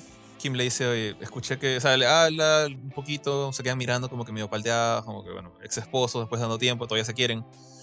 Y Kim le dice, pucha, escuché que, que llegaste a hacer que te bajaran la condena a siete años. Y el o sea, con, fue unos cigarros y todo el pata le dice, sí, sí, siete años, los tenía agarrados de, las pelotas y me bajaron a siete años. Y, este, y, como que vuelve esa interacción, ese, tipo de interacción que tenían en, el estacionamiento del, del, bufete de abogados, de, de, mutua admiración, todavía no son, todavía, cuando todavía no eran esposos, cuando todavía como que se miraban y decían como que yo reconozco que eres sabio, yo reconozco que tú también que eres sabio, a pesar que los dos estamos como que en lo más bajo de la cadena alimenticia en este lugar. Pero hay un respeto y una admiración, una, cosa que eventualmente se convierte en cariño, ¿no? Pero este, vuelve a estar esa interacción de dos personas que, que como que se satisfacen intelectualmente, como que se sienten al mismo nivel, que es justamente lo que, quise decir antes, que el esposo de, Kim, para la persona que es Kim, es un pobre idiota. O sea, Kim es una, una mujer inteligente que ha sido una abogada exitosa, eh, ha tenido este, como que varios retos que los ha manejado, a pesar que ha tenido su lado malvado y todo eso. Estar con un redneck que dice yep, yep, yep en, pleno acto sexual es humillante. Entonces, ahora, estar ahí con, con, Solo otra vez, aunque sea un ratito, te, das cuenta como que hay un. pasan un buen momento y ya eventualmente ella sale, se queda mirando, se, le queda mirando a él detrás de las rejas y, bueno, se, se despiden, ¿no? Por última vez Jimmy hace un gesto con, la, con las pistolas a los revólver Ocelot que no sé si es referencia a algo más. De repente tú te acuerdas. O sea, siempre lo hacen entre ellos, ¿no? Jimmy como que él hace el, el ¿no? Soy Sol Goodman. Y ella, mismo, ella misma también ha hecho ese gesto en algún momento, justo el que te mencioné, ¿no? De cuando Jimmy le pregunta si en verdad quiere cagarle la vida a Howard, ella se voltea y le hace el también. Entonces es como que un, un acto de, de, complicidad entre los dos. Un, complicidad íntimo, ¿no? Es un, es un, gesto bastante íntimo entre los dos. Y para mí solo era como que adiós. Para mí es un adiós, ¿no? Ojo que justo en ese momento te das cuenta de que al parecer, yo asumo, no, no sé si lo han oficializado, eh, para ese momento parece que Kim ha vuelto a ejercer o está ejerciendo nuevamente como abogada. Porque también en una escena anterior vemos que ella se acerca a una casa eh, donde prestan servicios, eh, servicios legales a personas con bajos recursos y ella decide entrar a honorem, ¿no? Sin, sin suelo ni nada, como que a, apoyar ahí. Y ya pasa el tiempo y la vemos, inclusive con su traje, ¿no? Su traje, estos trajes que ella siempre utiliza de abogada con, con pantalones. Y a mí me da la, la, impresión, ¿no? De que está de repente volviendo a ejercer, lo cual es paja porque ves que está retomando esta vida que le gustaba. Es tal cual tú lo dijiste, ¿no? Cuando Kim vivía en, en este otro, en este otro, en Florida, no me acuerdo dónde, y su vida era blanca, blanco y negro, y estaba con este, esta persona, es como, ¿qué hace una mujer con, la, con, la, con el potencial y las capacidades que tiene Kim, que puede tranquilamente liderar, eh, liderar un bufete de abogados? Eh, sirviendo mayonesa en, en, estos sándwiches y, y, trabajando como vendedora de, de estas mangueras industriales. ¿Qué hace ahí? O sea, no tiene sentido. Entonces como que me da, entre comillas, alegría ver que esta última escena no, nos pinta una idea de que ella está retomando o, volviendo a tener el control de su vida. Está volviendo a ejercer aparentemente. De repente, quién sabe, va a tener que lidiar con el juicio, este... Con el juicio, ¿cómo? Ah, este tiene un nombre esto, juicio... Bueno, en fin, el juicio que le podría eh, hacer la, la esposa de la esposa de, de, Howard. Pero bueno, sabemos al fin y al cabo que Kim es una gran abogada. Sé que no creo que le vaya mal. Pero bueno, entonces me gusta que esté retomando esto. Me gusta que se haya reencontrado con, con, Jimmy en la cárcel y tal cual tú lo dices, ¿no? Recrean esta escena en, el, en el estacionamiento de HMM en las primeras temporadas y comparten este puchito, ¿no? este cigarro, que es el único elemento, el único detalle que tiene color en esa escena, porque ves el fuego del cigarro ahí encendido. Todo lo demás en blanco y negro, solo el rojito del cigarro. Como que también queriendo decirte, ¿no? Que, que existe el fuego entre ellos, que existe el amor entre ellos, que existen sentimientos entre ellos. Y eso es algo que de repente va a perdurar. Más allá de que la vida sea blanca y negra de ahora para adelante para alguno de los dos, ¿no? Y bueno, eso es el punto. No sé si se van a volver a ver o no. O es como que el adiós ya no nos volveremos a ver porque al final Jimmy va a morir en la cárcel. Va a morir en la cárcel y de ahí no va a salir. Pero es por lo menos, siento que es una señal de, ok, la cagamos, le hemos cagado, pero ya está, estamos aquí. Me parece genial que tú sigas con tu vida. Yo voy a estar acá. No la paso mal acá, por, por todo lo que hemos dicho. No la paso mal. Yo, o sea, yo como Jimmy no la paso mal en la cárcel. Así que adiós, ¿no? Adiós, esperemos que, estés bien, no sé, algo así. Yo lo sentí como una despedida. Y con ese cierre, pucha, tío, termina ver el console. Para mí, una, probablemente una de las mejores series que he visto. mira, tío, ojo, a estas alturas ya no vamos a hablar de Cyberpunk o de Cobra Kai de repente para la siguiente semana porque ya nos hemos extendido un montón, pero creo que ha valido la pena, tío, hablar tanto de ver el console. Pero con ese cierre, para mí es el final de una, para, una de las mejores series que he visto en muchos años. Y yo, Wanda, antes de entrar a esto, ¿quieres comentar algo más de esa escena o algo que por de repente haya faltado? Eh, no, la verdad es, es, bien feeling. Es como tú dices, te das cuenta que Jimmy va a morir ahí. Y siento que con, con este final ya se han cerrado los, los destinos de. Por lo menos de. Lo. Prácticamente todos los protagonistas de Breaking Bad. Ahorita no se me ocurre si queda uno abierto. Bueno, de repente podrías discutir de que de que Jesse todavía no sabes lo que va a pasar porque está en el aire, ¿no? Y, muchas veces dicen, eh, cuando, cuando Sol mete este flor de que yo soy la víctima, dicen, Heisenberg está muerto, pero todavía queda gente peligrosa afuera, como Pinkman. ¿Qué, ¿Qué, te va a hacer Jesse, honestamente? Eh, pero, o sea, ya sabemos que Walter quedó muerto, Gas está muerto, Mike está muerto, este... No sabíamos el destino de, muy pocas personas, como este Jimmy, bueno, que no, iba a terminar en un cine, obviamente no iba a morir vivirse, vivir en, miedo toda su vida. Le a agarrar o se iba a morir. Ya sabemos que terminó en la cárcel, va a morir en la cárcel. Eh, sabemos que Skyler recibió algún tipo de trato con la policía. dijeron como que ella recibió, ya, cerró el trato. Entonces yo asumo que se va a haber ido a vivir a, Alaska con, Walter Jr., no, sé. Pero no, no vamos a ver este, alguna historia con Skyler. Marie aparentemente se quedó ahí este, buscando justicia por la muerte de Hank. Eh, nunca nadie la metió a la cárcel ni la acusó de nada de cleptómana, se le pasó eso milagrosamente y asumo que eso no importa. ¿Verdad, no? ¿Verdad, no? Me he olvidado. Eh, consiguió la justicia de, Hank. Hank obviamente sí lo encontraron. Confirmaron que encontraron el cadáver de Hank. Yo pensé que lo habían dejado ahí pudriéndose. Eh, y ya no queda nadie en el aire. O sea, Hewell es el único que se me ocurre que no sabemos si sigue metido en la, en la caja con la plata. No, no, no, no, no, no, sí dijeron. Sí dijeron. Sí dijeron. Sí dijeron, que se regresó. Sí, regresó a su casa. Es todo lo que, todo lo que importa. Entonces ya no. Ya no hay nadie en el aire. Y, con esto, honestamente, ya. Salvo que quieras estirar el chicle con, con, con Jesse, que creo que ya no es necesario. Eh, ya se cerró todo Breaking Bad. Y, me parece una muy buena manera de hacerlo. O sea, hay personajes, han creado personajes interesantes, muy interesantes, como el de Kim. Eh, bueno, muchos otros también interesantes han muerto, como el de Nacho, el de Lalo, el de Howard. Eh, pero ya se cerró, el, círculo está completo. No veo necesidad de hacer otra, otra historia de Breaking Bad, salvo que sea una precuela, qué sé yo, la época en que Gaza estaba en Chile, no sé cómo, porque ya está viejo, o este, esposito. Pero pero nada, estoy contento. No, no es, digamos, es muy difícil ver un spin-off que haga justicia a la serie de la que vino. Es, creo que lo, es, el, es la, excepción a la regla más que lo común. Pero en este caso, lo, o sea, Gillian y no me acuerdo cómo, cómo se llama el, otro, el, otro, porque Gillian no ha dirigido. Ya. Gillian no ha dirigido todo solo. O sea, gran parte del éxito se le debe a este señor, a, a Gould. Eh, hay que reconocerlo también a él. El mismo Odenkirk dijo en una entrevista como que Gillian no ha estado en todas las temporadas acá, más ha sido él. Entonces entre los dos han creado un universo bien chévere. Y, nada, o sea, si es la despedida, yo feliz y contento de que así sea, porque me, he quedado muy contento.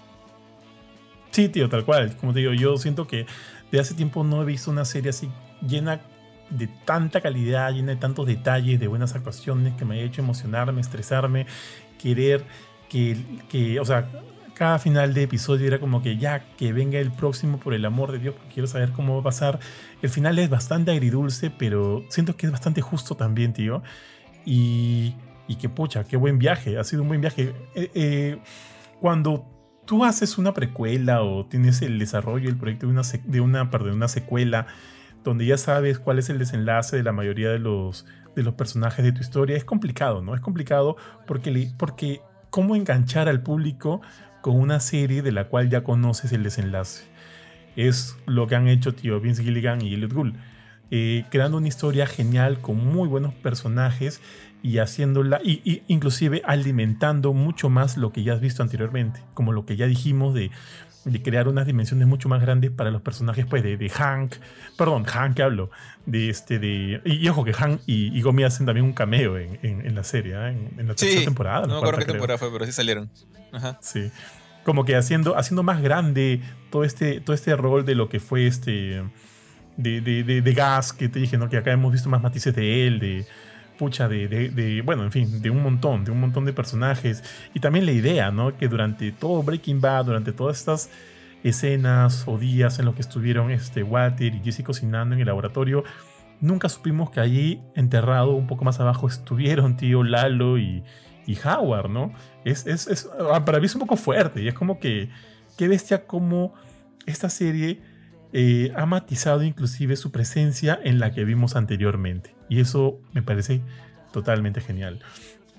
Oye, ahora que, ahora que lo pienso, o sea, Kim le dice a, la esposa de Howard ¿no? que no sabe dónde es el cuerpo. Eh, entonces, este, realmente nunca lo sacaron al pobre Howard ahí, o sea, quedó hasta las últimas. Aunque te acuerdas que cuando, cuando en, la, el final de la cuarta temporada, eh, Jesse y, Walter destruyen el, este, el laboratorio, lo incendian y todo. Y me acuerdo que dicen, encontramos cuerpos, pero yo siempre asumí que eran como que los matones de, gas que estaban cuidando ahí a Jess. ¿Qué pasa? ¿Qué hubiera pasado? Porque, o sea, no solo, no solo fue obviamente un, un incendio, también ha habido explosiones de por medio. ¿Qué pasa si también han encontrado el cuerpo de, de, Lalo y de Howard. No creo, ya, no creo, pero quién sabe, pues, ¿no? También, también hay una posibilidad ahí. Porque, porque qué feo, pues, ¿no? Saber que nunca resolver esa. Eh, eh, eh, pues, algo, algo de ese tipo, ¿no? Que su esposa nunca sepa dónde está el cuerpo de su esposo y no poder cerrar eso. Eso me parece bien feo. Pero, pero bueno, por lo menos tuvo la. por lo menos el que. El que Kim hablara ya limpia en algo el nombre de su, de su ex esposo. Y por lo menos eso ya asumo que es una especie de alivio para la pobre esposa de Howard, tío. Pero bueno, tíos, una cosa de la que no hemos hablado, y ojo que me gustó mucho este, este trío de personajes, fueron, fueron su crew de, de filmación de, de, este, de, Jimmy. Me parecían, sí, me parecía muy divertido, tío, muy divertido. Los tres, el, el, camarógrafo este que parece, puta, que parece una especie de, qué sé yo, eh, de, de, Tim Burton gordo, chato, el, chico del boom y la chica que maquilla, son como que personajes geniales, ¿ah? que, que, van, que entran como que muy en, muy en onda con, la, con el tipo de humor que tienen, pues, ¿no? Gilligan y Gould.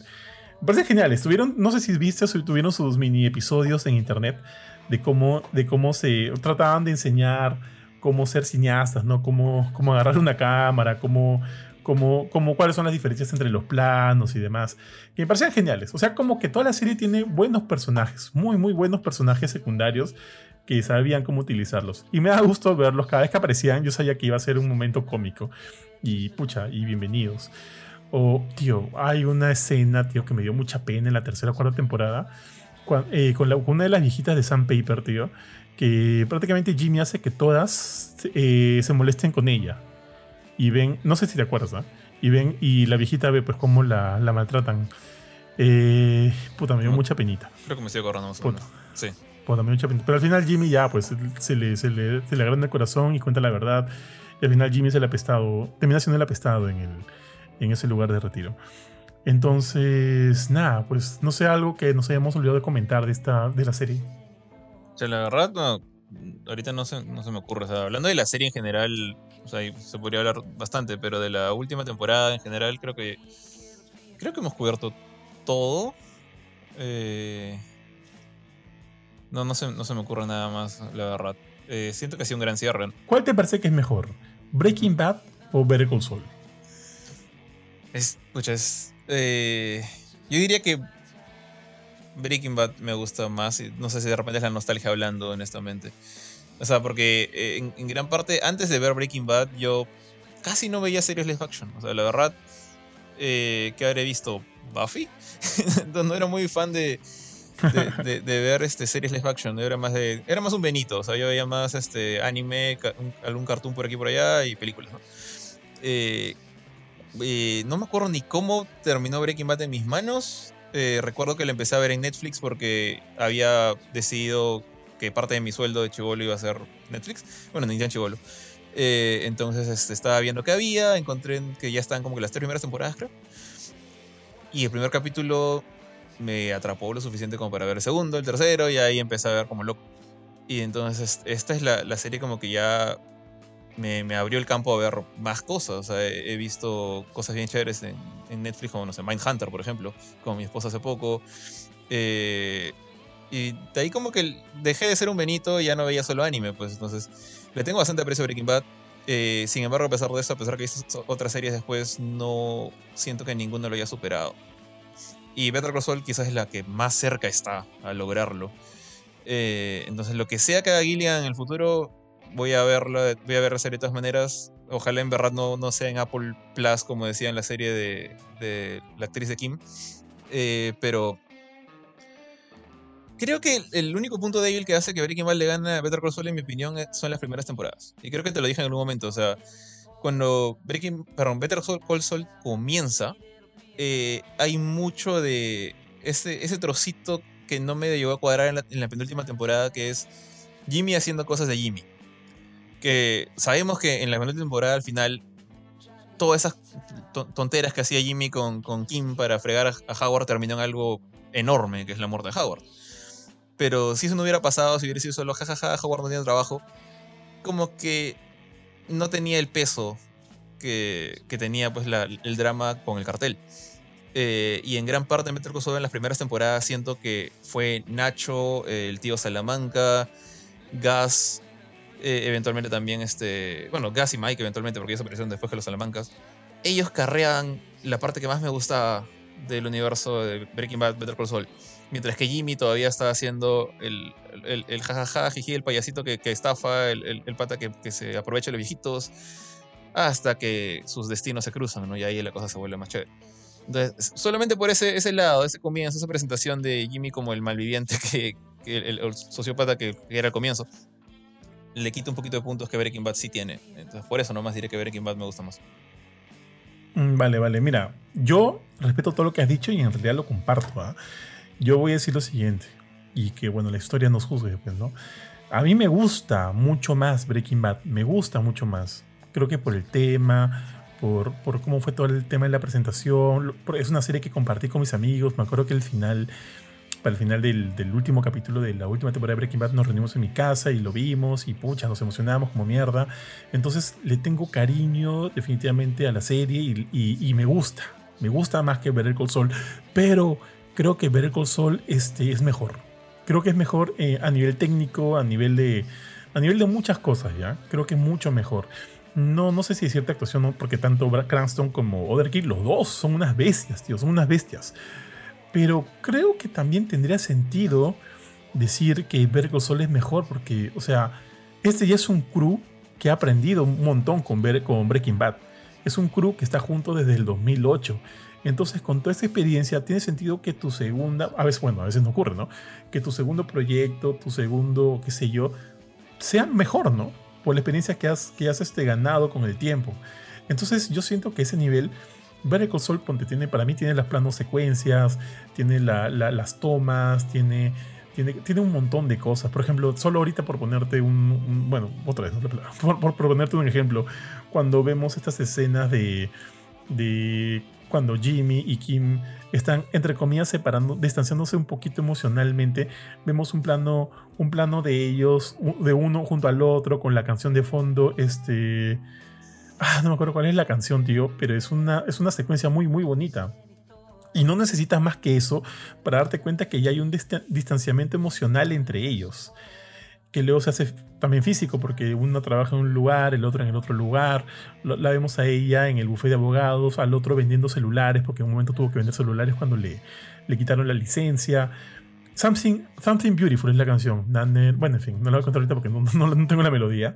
Pero, este, pero es eso. Entonces, siento que esos detalles los tiene ver el console y no son muchos de los que cuenta Breaking Bad, pero tiene sentido que Better Call Saul los tenga, porque es un grupo que ha aprendido con el tiempo. Entonces, eh, yo creo que por, o sea, las dos son grandes, grandísimas series.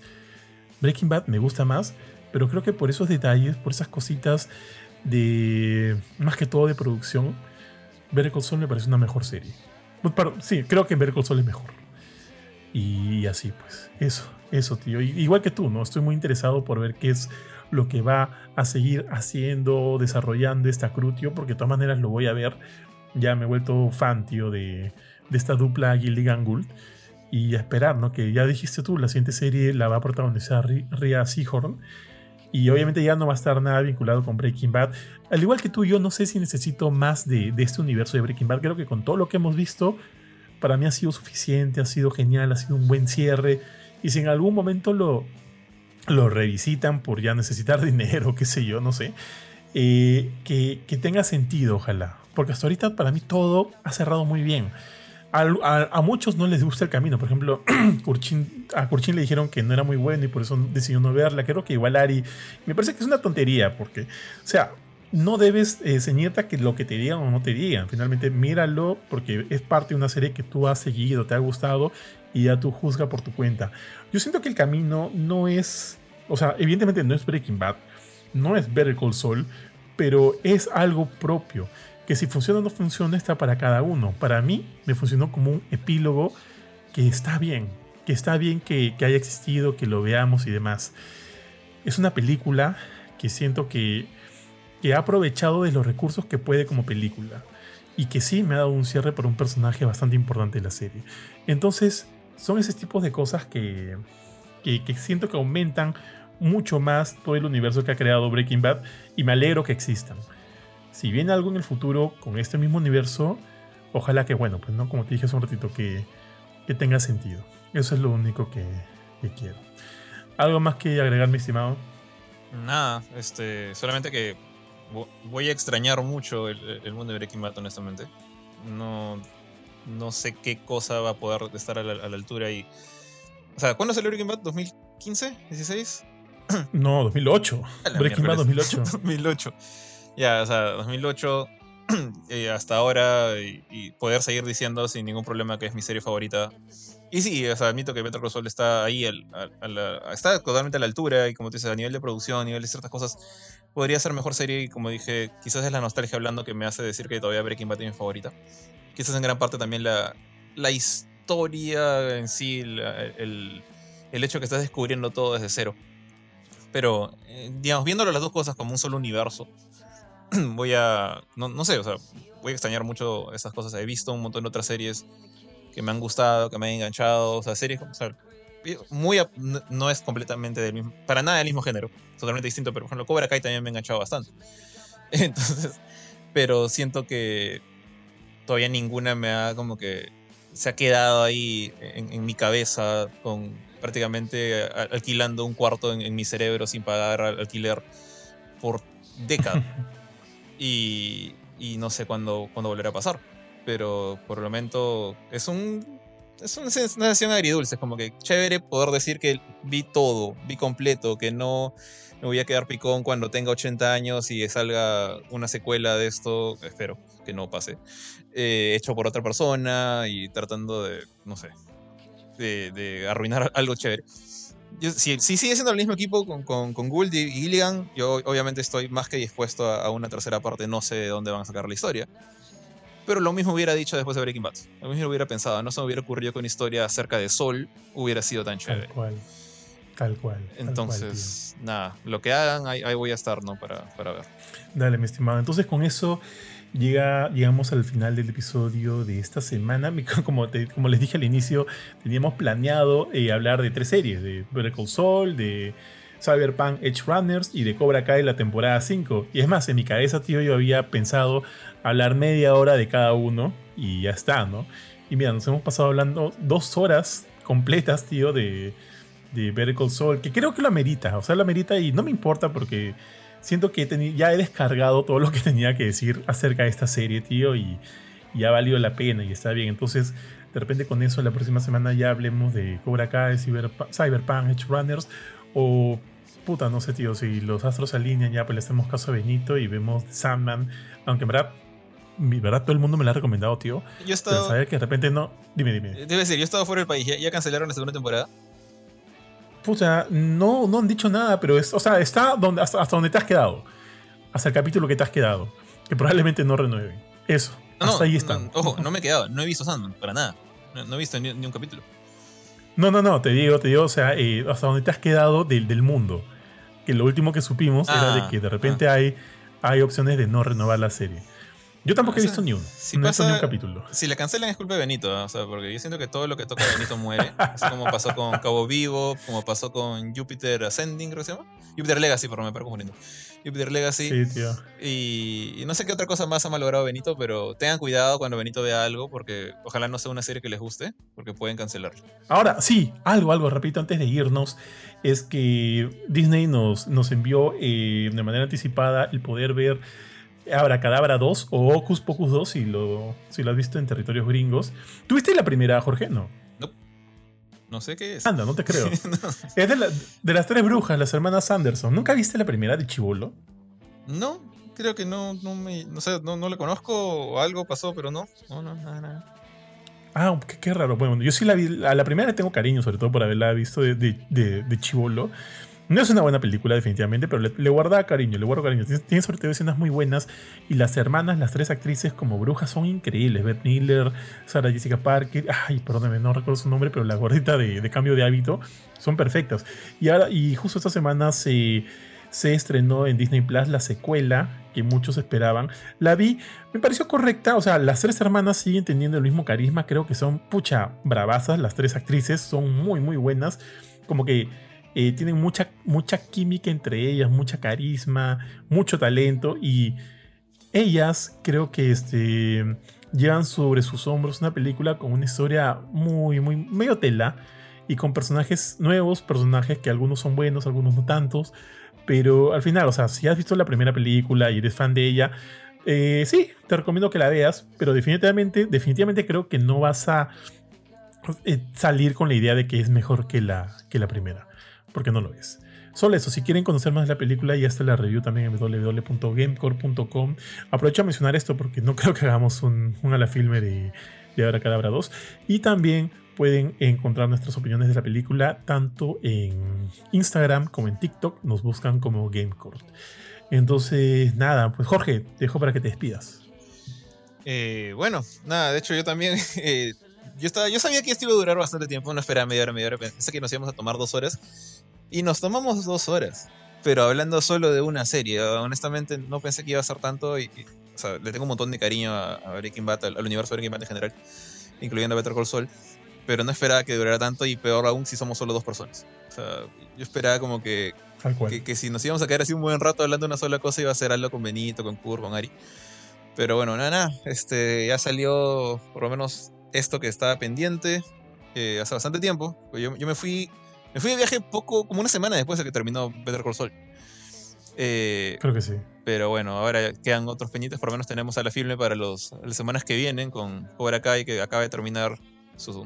bueno, terminar, empezar es lo mismo para Netflix porque saca todo de golpe. Y este. ¿Y qué más? y Edge Runners que también salió de golpe, que, que no le he terminado todavía. Voy a la mitad y está muy chévere, la verdad. Y me gustan mucho los varios guiños que tienen al, juego. Así que vamos a ver cómo, cómo va la segunda mitad. Nada, eso sería todo por esta ocasión. Dale, sí, como tú dices, yo sí terminé ver Edge Runner totalmente recomendada. La que estoy intentando ver es la de los anillos de poder Rings of Power, pero pucha, no, me gana el sueño, tío. Mi esposa me dice que es genial y querría verla, pero dudo mucho hacer algún programa sobre eso. Sé que el Bofetón y Kurchin son recontra fans de la serie, pero tampoco la han visto si ellos la ven y me dicen que quieren hacer un, hacer a la filme, podría tomarme el tiempo. No soy muy fan de Estados Unidos, así que creo que yo, yo sí voy a dejarlo ahí nomás. yo, yo sí, ¿ah? Pero, pero bueno, en fin. Eh, nada, muchas gracias a todos los que nos han acompañado hasta aquí. Regresamos de todas maneras la siguiente semana con este con Edge Runners y, y Cobra Kai, la temporada 5. Igual, si quieren conocer un poco más de eso, ya saben que las reviews están en www.gamecore.com o sus videos en TikTok e Instagram. Nos encuentran como Gamecore. También la próxima semana regresan noticias y reviews. De hecho, tenemos un montón de juegos de los cuales no hemos hablado, tíos. Han ido acumulando. La última vez, en efecto, hice el programa con Panchito. Y también este Choque de Espadas, la próxima semana también regresa. Entonces, nada, muchas gracias a todos. Cuídense mucho y nos escuchamos pronto. Chau, chau. Chau, chau.